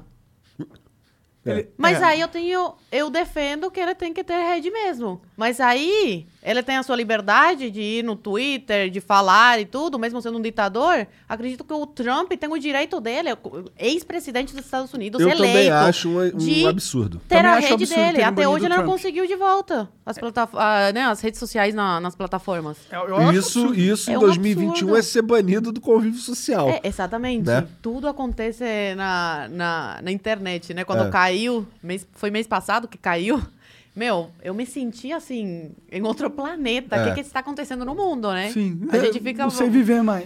Exatamente, tudo acontece nas redes sociais, até para emprego, muita gente, né, na pandemia, ficou sem emprego e tal, e conseguiu uma fonte de renda através da internet. Então, cada dia tá mais importante na vida do, da- das pessoas, né, essa- essas plataformas. Lá na faculdade que tu estuda lá, a galera se alinha mais com o que tu pensa ou, ou tá mais pro outro lado? Tem cara? muito esquerdista. Entre mais de dinheiro a pessoa é, mais esquerdista. Porque aí não tem noção da realidade. Engraçado, porque Entendeu? eu ouvi um cara falando pra mim que todos os de- direitistas são ricos. Não. Não mesmo. Aqui em São Paulo, uma grande parcela da classe média alta é, é bolos. Vota no bolos. É assustador isso. É, eu- Porque eu, eu tenho uma teoria, que essas pessoas que têm mais dinheiro, elas têm acesso à faculdade. E outras mais pobres, né? É mais difícil. Então, as faculdades estão tomadas pela esquerda. A doutrinação é full. Aí eles são doutrinados. E por isso saem da faculdade com essa crença. E também porque muitas vezes não querem que outras pessoas alcancem o que eles alcançaram. A esquerda é assim, né? Eles querem só para eles. Só concentrar a riqueza neles e o resto que se dane aí pobre. Entendeu? Essa é a minha teoria. Aí, eu, eu vejo muitas pessoas que são pobres e são de direita também. Não, sim, É. eu conheço muitas, eu conheço muitas, mas aí essas pessoas, elas conhecem uma realidade, né? Que esses riquinhos não conhecem. É a realidade de acordar seis da manhã para ir trabalhar, ralar, pagar sua própria faculdade. Aí eles não têm tempo para pensar essas abobrinhas. Quem tem tempo é quem é filhinho de papai e mamãe, paga as contas e tem tempo de sentar e pensar essas abobrinhas, por exemplo. Faz sentido. Tem uma, uma questão dessa parada de direita e esquerda que eu gosto sempre de discutir, porque eu acho que é legal, é interessante como conceito entender que existem talvez dois polos de pensamentos que são claramente definidos, mas não tem um elemento desse direita e esquerda que me incomoda muito socialmente, que ele acaba dividindo a gente em duas tribos. Entendeu? E a gente acaba eh, falando assim, eu sou de esquerda, eu sou de direita. E a gente começa... Dividir para conquistar. E- exato. E a gente começa a criar essa, uma polarização e essa ferramenta só, tipo, deixou de ser positiva como um conceito para elucidar a mente de uma pessoa e começou a ser mais um algo que fecha a mente, coloca a pessoa numa caixa, Mas quem faz isso é a esquerda. Porque, assim, foram 14 anos de PT, era só a esquerda viva no país e tal, e os conservadores com medo, né? De, de falar, olha, eu sou conservador, de se assumir conservador. Então, quando começou a acontecer isso, os conservadores começaram a falar, opa, você também é conservador, e começaram a se abraçar, entendeu? E a formar essa família conservadora, começou essa polarização. Opa, são inimigos e tal. Porque o país não estava acostumado a ter dois pensamentos. Era só esquerda, só PT, PT, PT. E isso tinha que acontecer, é normal da democracia. Ter quem pensa de uma forma e quem, tem, pensa de, e quem pensa de outra. Agora, os que eu vejo que são mais radicais são as pessoas de esquerda. Por exemplo, eu vejo mesmo no meu dia a dia amigos que param de me seguir porque são de esquerda e falam que eu sou radical, mas eu continuo seguindo a pessoa. Quem para de seguir são eles. Quem vai lá e comenta no meu post, eu feliz da vida lá, comentar sobre política, sobre o que eu acredito, vai lá, faz um textão é, refutando o que, eu, o que eu falei. Eu não faço isso na rede dele, entendeu? Então eu vejo que essa, essa, é, é, essa Polarização? polarização vem mais da esquerda do que da direita. E o radicalismo também. Tudo bem, mas eu- você concorda que tem uma parte da direita que comprou essa polarização e gosta dela?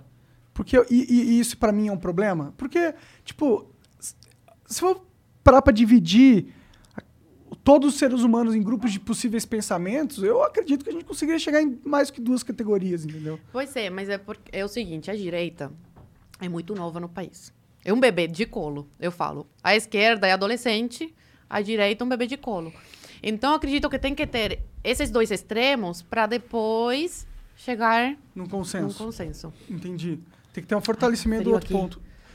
É, tá frio, peraí. Tá bem gelado aqui. Ma- O problema é que vai desligar as câmeras, né? Se esquentar. Dá um casaco pra ela. Pelo menos nas mãos.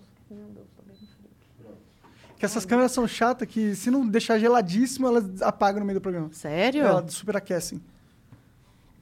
Câmera fresca. E aí os convidados têm que sofrer o Gente, inferno toda do hora que eu gelo. te vejo com esse boné, parece MST, juro.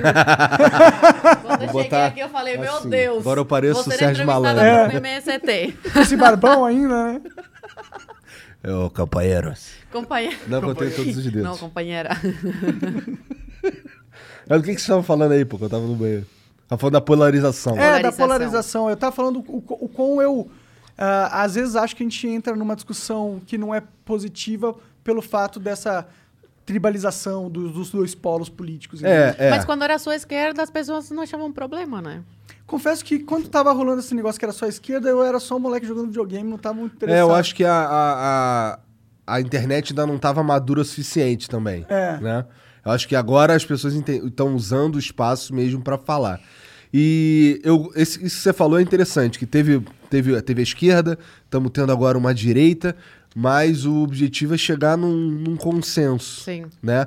Que é o ideal da democracia, né? Que as pessoas conversem sem chamar fascista, Sim. não sei o quê e tal. A gente conseguir chegar no meio termo ali onde as Professor opiniões... em sala de aula parar de chamar o presidente de, geno- de genocida, por exemplo.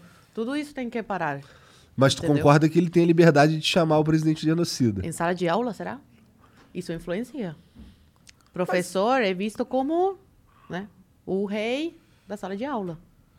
Imagina. Mas acho que chegar não e tem falar como um negócio você desse. querer que Eu os acredito que essa, essas coisas os- tem os que falar é pai e mãe. Mas os, os- Cabe à família, o professor tá lá para dar a aula de penso- matemática, português. Por que você acha que o analfabetismo funcional aumentou tanto no Brasil? Porque o aluno vai para a sala de aula, aprende tudo, a- até invadir prédio com o senhor Boulos, e não aprende o básico de ler e interpretar o que tá lendo. Ó, eu, eu acho que o professor não pode colocar como currículo es- escolar Bolsonaro ou genocida, entendeu? Ser um negócio, tipo, da instituição que ele tá trabalhando. Agora, se ele deu o, o- a hora do recreio, do lanche, e ele que tá conversando com os alunos e quer expor Não, opinião... em sala de aula. Eu falei em sala de aula, Não, durante a aula. sa- é Tem durante a aula. Tem vídeos disso. Não sou eu que tô mas não como matéria do colégio, né? Não. Não. Mas é- Como, tem, como, como opinião do Tem professor. que ser enquadrado em crime, isso. Ele dá a Considerado opinião dele? crime. Acho Em que sala deve. de aula. E daí? Do nada. O cara tá ensinando português, vem e fala isso. Eu acho que tinha que ser o direito do professor. doutrinação. Quando eu tava no ensino médio, o professor substituto chegou lá falando não sei o que de Cuba e tal. Aí toda a sala ficou me olhando assim, começou a dar risada. Aí ele, o que que tá acontecendo? Ah, professora, ela, ela é cubana. O cara me olhou, calou a boca e começou a dar a aula. Pra você ver como eles sabem que eles estão fazendo coisa errada. Mas fazem mesmo assim. Mas quando ficou sabendo que era cubana, calou a boca e começou a fazer o que é do trabalho dele. Ele é pago para dar aula de português, de história. Não é pago para ficar falando de política em sala de aula. É que se a gente fosse é, tirar todo professor que tem uma opinião, que dá uma opinião meio bosta durante a sala de aula, é tipo, esse é o problema. É o mesmo problema Mas da, qual a da censura. necessidade disso? Não, eu também acho que não é legal. Qual a eu necessidade? concordo com você. Eu acho que o professor, se for professor de matemática, sentar a bunda e dar aula de e matemática. mãe. Antigamente a escola era um lugar para pai e mãe deixar o, filho falar. Ah, estão num lugar seguro, onde vão aprender a conviver em sociedade, onde vão aprender português, onde vão aprender matemática, para sair do colégio, conseguir uma universidade e ser alguém na vida. Antigamente era isso. Atualmente não. Atualmente é, meu Deus do céu, o que, que meu filho está aprendendo em sala de aula? Ai, meu Deus do céu. Entendeu? Os professores querem ocupar eh, um lugar que cabe aos pais ocupar, e não aos professores. Quem educa é pai e mãe. Quem tem que ensinar sobre sexo é pai e mãe, não é professor. Entendeu? Eles querem invadir isso. É, eu acho que Igual o... a Débora Duprá que defendia, que a Débora Duprá, a procuradora, ela falava que, o- que, fi, que eh, estudante, aluno, não é propriedade dos pais, e sim do Estado. Olha que absurdo. Caralho. Olha que absurdo.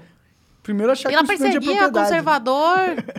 Caraca, isso é bem impressionante. ela ela, ela é, perseguia conservador e tudo mais. Então, assim, é um É, pra mim, o principal É problema- propriedade de pai e mãe. Não, com certeza. O, meu, o problema que eu tô pondo aqui não é nem esse. É tipo, eu acho que a gente não pode criar um ambiente onde, por mais que seja burra a opinião do professor, ele não tenha a oportunidade de expressar, mesmo que ele esteja em Eu acho que o principal problema, na verdade, é, é- não é o cara expressar a opinião dele, sim impedir que o aluno pense o contrário. É, se o, se o professor pega e começa a Tira caçoar nota. de você. É, aí é um problema. É um Mas problema. é isso que acontece. A gente Não, não, mas pode isso é um problema. ingênuo, É isso que acontece. Isso é um problema. É isso que acontece. Isso tem que ser regulamentado do jeito que o professor ele tem que tratar todo mundo igual, ele não pode cercear a liberdade do aluno de se expressar na sala de aula também. acontece. Eles vão tirar nota e aí, como, ele, como o aluno vai provar que é perseguição política? Tá. Não tem. Aí cabe o colégio, a diretoria, afastar o cara se estiver percebendo se muitos Já aconteceu isso alguma vez? tal. Nunca. Bom, eu já, já não sei, mas, mas realmente é- seria um problema. É, Ô, tá com dificuldade aí pra abrir o bagulho? Nada, que eu não tava querendo comer ao vivo, mas tô Ué? metendo. Vou comer. Deixa eu ver Ah, Eu tô comendo ao vivo aqui, eu não tô nem aí, pô. Depois já faz no vídeo. É. Cubana, boa de garfo. Cubano aproveitando que não tá em Cuba. Ela- E aí, como tá o chat aí? Muito xingamento? Deve a audiência ter. aqui é esquerdista. Deve a ter, deve audiência ter. aqui de vocês, minha gente, olha, adoro internet, Mas a- capitalismo, mas... Mas eu acho que esse, esquerda. esse espaço aqui, acho que as pessoas verem. pô, vamos dizer que sejam esquerdistas. O fato de ter alguém aqui falando algo que é o contrário que eles pensam, eu acho que é muito positivo. No Claro. sentido que, pelo menos, as pessoas vão começar a. Vai ter uma pulguinha atrás da orelha. É isso que eu falo, Sabe? que a direita erra nisso. A direita, ela só fala pro público conservador. Pro público que já é, acredita, Mas a esquerda defende também. e concorda com as ideias. eu- eu- Ai, de... eu acho que ai, eu acho que a esquerda- direita, acho que a direita é- ainda, ainda fala mais com, com, É, eu com todo acho. mundo que, que a, a gente, esquerda. quando começou o podcast, a gente tinha muita dificuldade de falar com a, A com a esquerda vai ocupando os espaços. A esquerda vai ocupando os espaços. Mas eles não queriam vir no Flow no começo. A É. gente só conseguia falar com pessoas de direita. Eu achava que isso aqui era esquerdista. O Flow. Cara, eu acho que é que só que eu você tenho que acha isso. Porque no Twitter a esquerda vai. a Acho que é porque o Monark odeia. curtiu um tabaco orgânico. Ah, Deve ser por isso que tu achava. Então, eu, eu sou muito é, defensora disso, da direita falar com outros públicos, e não só com quem já concorda com o que você fala. Entendeu? Eu não acho que. não- Eu acho então, eu que tenho nosso- esperança que alguém aí que tá me xingando vai ouvir Mas alguma minha e vai falar. Cara, aqui tem de tudo. Mas tem de tudo. Xinga. E o Mas chat vai- da Twitch? Meu, Tem os dois também. Tem gente que eu recebo no, no meu Instagram e fala assim: Nossa, eu comecei a te seguir só pra dar risada das besteiras que você postava. Mas agora você me converteu, agora eu virei direita. Sério, sério, tem muita gente assim, e jovem. Porque o meu foco é jovem. Eu me sinto muito feliz. eh, Foi o lançamento do livro do Constantino, semana passada. E tinham duas irmãs, uma de 12 e outra de 13. Me lembraram as minhas irmãs, que minhas irmãs, nossa, têm mais ou menos essa idade. E chegaram, meu, sou tua fã, assisto o teu vídeo. Babá. Eu fiquei tipo, meu Deus, uma criança de 12 e outra de 13. Então é uma geração que não está perdida. Eu fico muito feliz com isso. De conseguir trazer informação para essas pessoas, porque realmente Sim. E escrever livro? Tu quer escrever livro? eu quero, já estou nesse. Já estou Processo, tá? providenciando, Entendi. estou providenciando. Mas, tá. Eu ia te perguntar se é contando história de Cuba. Sim, vai ter a minha história, mas também um pouco de Cuba antes da Revolução e Cuba durante a Revolução. E também estou querendo lançar um curso. Ele estava bem adiantado, aí eu fiz chamada para Jovem Pan, agora eu estou me dedicando 100% à Jovem Pan, estudando bastante para me preparar e ser cada vez melhor, né? E aí eu deixei um pouco de lado o curso, mas eu pretendo lançar um curso também. Tu estuda também coisas de esquerda? E sim, claro, para ter o con- como fazer o contraponto e tal, né? Porque o, Importante. o morning, eh, as pessoas falam: "Ah, eu não quero assistir por causa do Joel, ah, o Paulo Matias, não sei o quê, Dória e tal". Aí eu falo: "Gente, se não tem o contraponto, vira chá de comadre". E é chato pra caramba. Tem que ter o contraponto e as pessoas não entendem isso. Falam: "Ah, não assisto por causa do Joel". Meu, o Joel é super importante. Tem que Eu ter acho que esse as pessoas- contraponto. Eu acho que quando você falou que o brasileiro acordou, eu acho que o brasileiro acordou mesmo, mas ele ainda tá meio tonteado de sono. Porque ele não consegue perceber que o que faz a gente evoluir é, é o diálogo, é a conversa, é a discordância. É, não é porque eu tô assistindo. Vai, qualquer um aí, vai, o Nando Moura. Não é porque eu assisto Nando Moura que eu compro 100% das ideias dele. Eu posso estar vendo aquilo ali, ou como você, lendo livros de, sei lá, marxismo, essas paradas, pra você poder criar, formar a sua própria opinião. né? Aliás, eu tenho uma livraria online Tem? e ela começou com uma promoção hoje às 20 horas. Qual que é o link? livrariadasoe.com.br. Tem o Capital de Marx, tem livros de direita, Olavo de Carvalho, Constantino. Legal. Então tem vários autores, sociologia, literatura, Machado de Assis, tem de tudo um pouco. Então quem quiser livrariadasue.com.br. Interessante. Foda E demais. tem livro de esquerda lá, né? Tem o Capital. É, o Capital, Não, assim, tem. é o primeiro que tem ela livro falou. de, tem livro de esquerda. Claro, você, para você combater o inimigo, você tem que saber o que ele pensa. Como você vai combater uma coisa que você não sabe o que é? Então é muito importante você saber o que o outro lado está falando, está pensando. Com certeza, Total. concordo 100% contigo. E tu sente então que tem uma resistência lá no Morning Show por causa de opiniões, as pessoas não estão dispostas a ver. Sim. Mas tu, tu tá falando do- mais de uma galera do teu lado ou uma galera Uma do... la- da galera do meu lado, É. que fala, não assisto porque eu não aguento o cara. Ou a própria existência de um, de um cara que tá ali e que contrapõe as tuas ideias, pra mim já soma muitos pontos. Claro. Já torna mais muito mais interessante. interessante. Exatamente. Se não virar chá de comadre, É, entendeu? Sim, e é por isso que tá indo bem, né? Imagino. Tá, tá crescendo, a audiência Sim. tá crescendo. Só que tem muita gente ainda que tem resistência a isso. Eu falo, gente, olha, tem que ter esse contraponto. E eles, é, é verdade, senão fica muito chato o programa. E realmente fica, entende? Tem que ter. E você cresce nesses embates, entendeu? E dá a oportunidade das pessoas pensarem e escolherem o que faz mais sentido para elas. Porque elas Sim. são Entendeu? capazes de fazer isso, né? Exatamente. Eu coloco meu ponto de vista, o João coloca o dele, o Paulo coloca o dele, a Paulinha, o Adriles. Cada um coloca o seu. E aí o público escolhe o que faz mais sentido para eles. Talvez o que eu falo, se 25% faz sentido para eles, 25% é o que o Paulo fala e 25% é o que a Paulinha fala. Faz uma coxa de e retalhos aí e ele pronto. faz, é, constrói a opinião dele. Total. Entendeu? E, mas parece que hoje em dia, pra parte da sociedade, a responsabilidade individual pelas coisas que ele absorve na internet não existe. A partir do momento que alguém fala alguma coisa e pode ser interpretado de um jeito burro, que pode causar a morte dessa pessoa, a responsabilidade é total do cara que falou a burrice e não do cara que interpretou a burrice como verdade. Eu concordo contigo e acho que isso daí é, um do- é o, o principal motor pra toda essa censura, entre aspas, que a gente vê rolando hoje aí. Mas você Tipo, concorda? eu, eu sou completamente contra o lance de, de deletar o canal do Alan, por exemplo. Meu, Discordo de com o Terça 90% Livre. das paradas que ele fala, mas. Porra, deixa o cara falar, Deixa ele caralho. falar, mano. Quando que alguém o terço falando... acabou. Acabou, fechou as portas. Não, não tem como se sustentar. Bloquearam todas as Os caras estão querendo trazer ele de volta pro Brasil pra prendê-lo, né? Isso é meio. Isso é bizarro. Isso eu acho um pouco bizarro. Ele tem que Se pedir for por causa político. de opinião. Tenho certeza que ele, ele é, consegue esse asilo político. Também acho. Perseguição Estados política, Unidos ele tem. é, Onde, onde já se viu? A gente vive num país que está perseguindo jornalistas. Você pode questionar ou não se ele é realmente um jornalista, mas eu entendo. É jornalista. É, é, atualmente não precisa ter o diploma Sim, em universidade para ser considerado jornalista. Ele pesquisa, ele vai atrás de informação e ele traz para o público. Isso é o trabalho do jornalista. O trabalho do jornalista é alertar por se tem alguma coisa errada acontecendo, trazer essa informação para o público, trazer informação para o público. É isso que um jornalista de verdade faz. E é isso que ele fazia. Mais ou menos, né?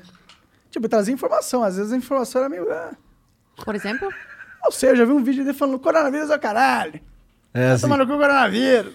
Parece ser um Coronavírus cara é o assim que, caralho. porra, tá. Nossa, esse cara é foda. mas é a opinião dele. Tudo bem, mas não é uma opinião foda. Opinião de bosta. Não, ok, mas é a opinião dele, não é crime. Ok, mano, não tô falando que é crime, tô falando só que ele tem umas Mas opiniões de bosta. faz. É só isso que eu tô Tá, falando. Tem jornalista da, do UOL, Folha, que tem uma opinião Tudo- bosta também. bem. Assim, Então aí, né, continuando falando bosta, desinformando a população e tudo ok. Tudo bem, tudo bem. É Porque que aí só, não vai contra o STF, aí não vai contra o establishment, aí ok. é só que no meu. Na, pra mim, tipo. Eu não, não o considero um puta jornalista. Só isso, só isso que eu queria Mas deixar. tem que ter esse direito Com de certeza, liberdade. pelo amor de Deus. Isso aí é. Eu acho um absurdo cercear alguém que tá falando o que pensa. O cara tá falando o que pensa, as opiniões dele. Por mais merda que seja, o cara tem que ter o direito de falar. Com certeza, é isso. Não então pode com- ter todos o- concordamos num ponto É, aqui. claro, é liberdade, né, gente? Vocês trabalham com comunicação. Sim, não tinha como eu ser então, se contra essa, isso. essa censura chegar pra todo mundo. Exatamente, a vai boca chegar em mim. Vai, A gente Vai é um dos chegar. primeiros na fila ali. Pois Porra, é. porra. Pois é. A gente é. Esse é o perigo. Top 3 entendeu? ali, né? Aham. Que as pessoas, às vezes as pessoas de esquerda acreditam que, ah, eu sou com eles e ok. Não, meu, uma vez começada essa, essa censura, ela vai atingir todo mundo. Nunca espere que a censura vai parar. Tipo, ah, É porque- calos conservadores, ok, vai parar agora. Meu, não seja ingênuo. É Não aquele seja lance que o Monark falou que alguém tem que controlar. Se, se for ter o controle, Alguém tem que controlar. E quem garante que esse alguém não é um completo filho da puta? Ou vai se tornar, né? Ou vai se Não torna. esque... É humano. É um ser humano. É um ser humano. Esse daí é o grande problema. É um E não tem, não tem uma, uma diretriz clara, é uma diretriz subjetiva, né? O que, que é discurso de ódio? Esse cheiro fica depois? Fica. Fica? Mentira. Não, é, não, é, fica.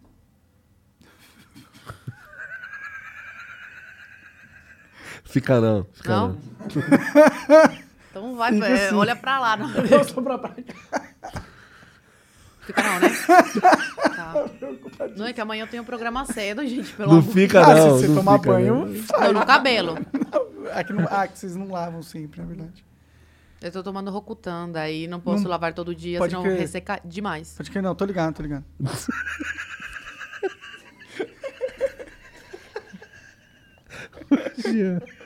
Esse moleque. Todo dia eu falo pra esse filho da puta soprar a porra da fumaça pro outro lado, não falo? Eu Todo esqueço, dia. esqueço. É que eu tô conversando, às vezes. ah, Desculpa, foi mal. Caralho. Tranquilo. Tá. Você tá na sua liberdade. Ok. Mas você tá chegando na minha, tá atingindo a minha. É, então, é, pois é. Verdade, vamos virar pra esse lado aqui. Bom.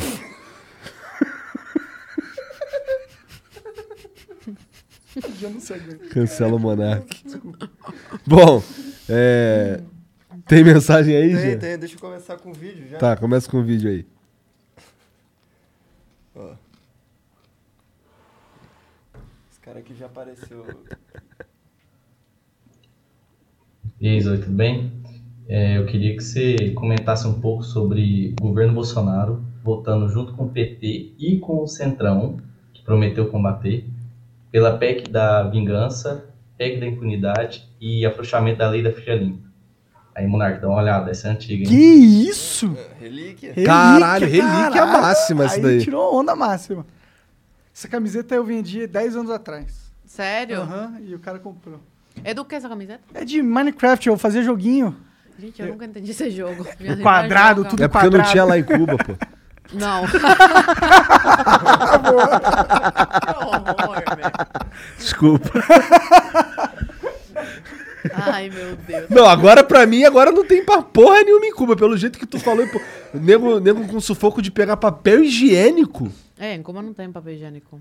Caralho. Só pra turista. E pra quem tem dinheiro pra comprar. Bom, en- enfim, ele falou da PEC da vingança e mais duas. E É, votar do- junto com o PT. Isso, é. Essa PEC da, da vingança, a Bia Kicis, ela fez um vídeo esclarecendo bastante, porque ela, ela votou a favor. Não interfere, assim, diretamente no Ministério da, eh, Público. Eh, o Conselho já existe, né, que, é- que é- ele eh, investiga, né, e vê se está tudo certo no Ministério Público, se as decisões estão, que, est- que estão sendo tomadas são ok, enfim. O que eles queriam, o que o Congresso queria era aumentar o número né, de, de indicados pelo Congresso Nacional. Então gerou uma polêmica muito grande, mas a Bia Kicis explicou de uma forma bem didática. Eh, tem vários casos que o Ministério Público não é parcial. Então ele tem que ter essas pessoas que ficam de olho, entendeu?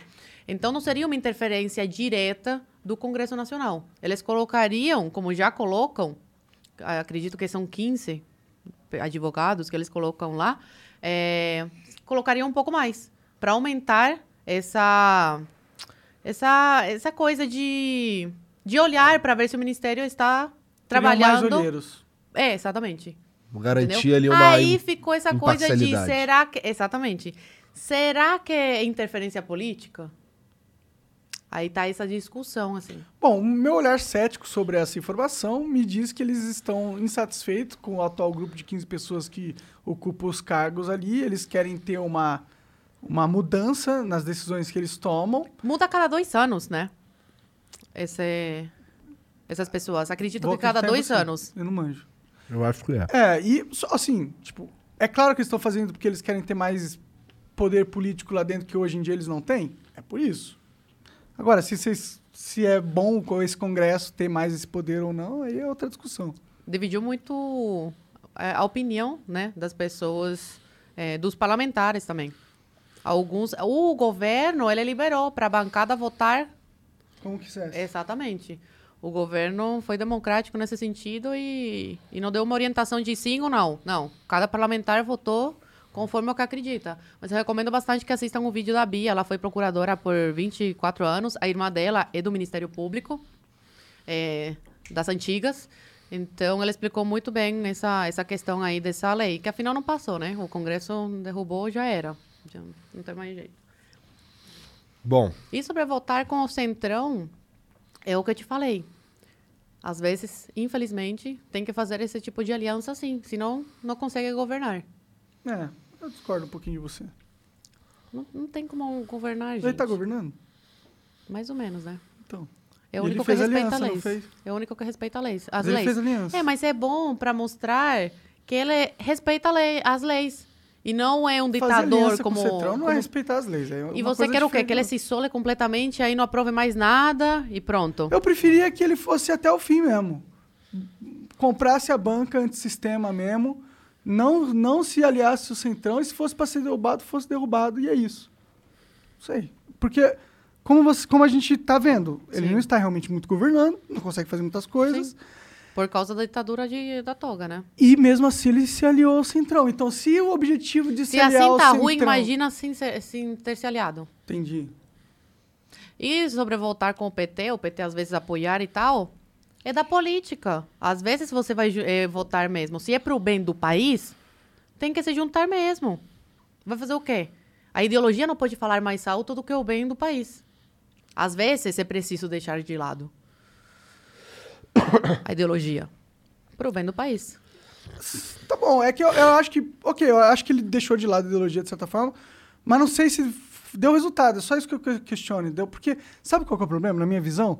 Você se alia ao- centrão, é aquela mesma coisa. Você acha que você tá olhando pro abismo, mas quando o abismo olha de volta pra você, fudeu, tá ligado? Sua alma foi sugada e já era. cara, Foi olha pro abismo. agora. Essa foi foda. É. Foi, um- foi abismal essa daí.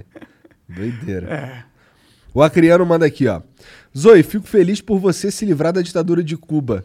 Você virou uma voz forte e importante contra o regime, igual o Tony Montana fez nos anos 80 e também como Elimar Gonzalez, que fugiu da péssima situação da Venezuela.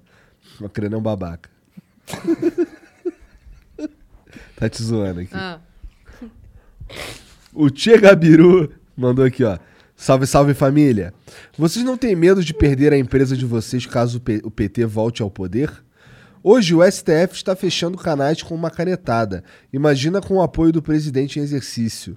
Lula diz claramente que quer regular a internet e a mídia. Vale a pena anular e arriscar?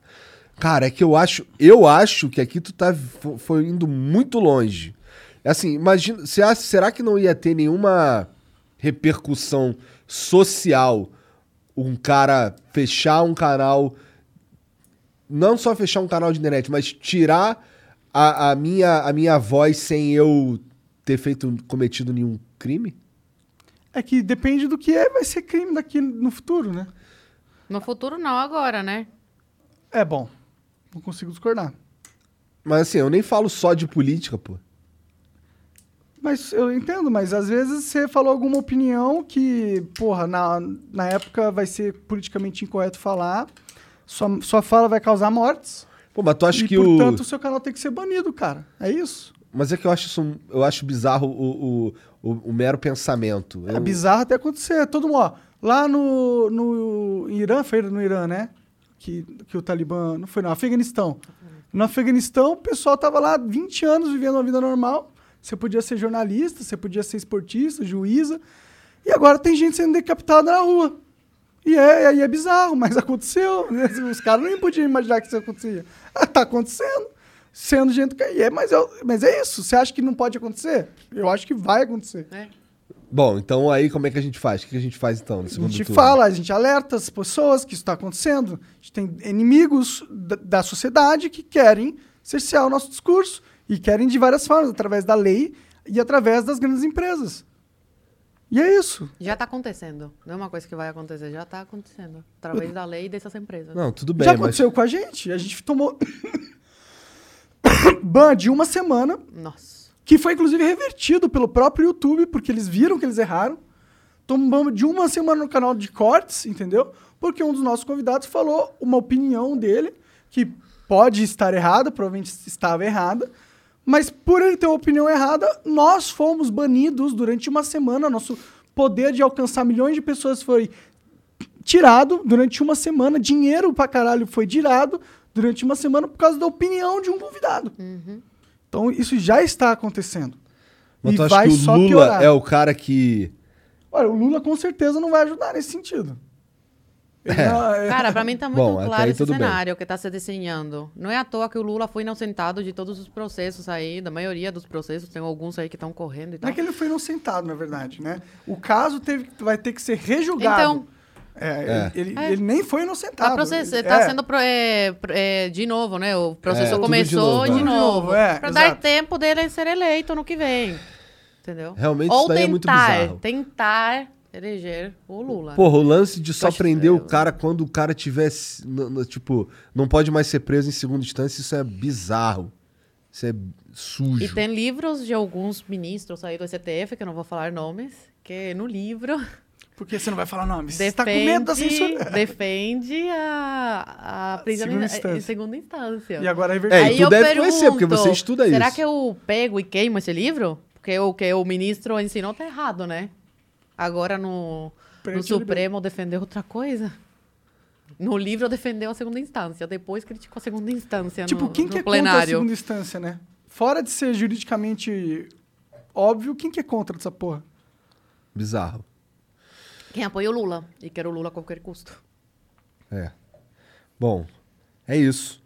Zoe, calma aí, como é que você fala seu nome? Zoe? Zoe, Zoe. Zoe. conhece. Tá. Zoe, muito obrigado pelo Obrigada, papo, obrigado eu por que vir aí. agradeço. Obrigado. Espero que você tenha curtido. Gostei muito. É, Quais são as suas redes sociais? Zoe, Z-O-E, Martinez com Z, 05. Por que 05?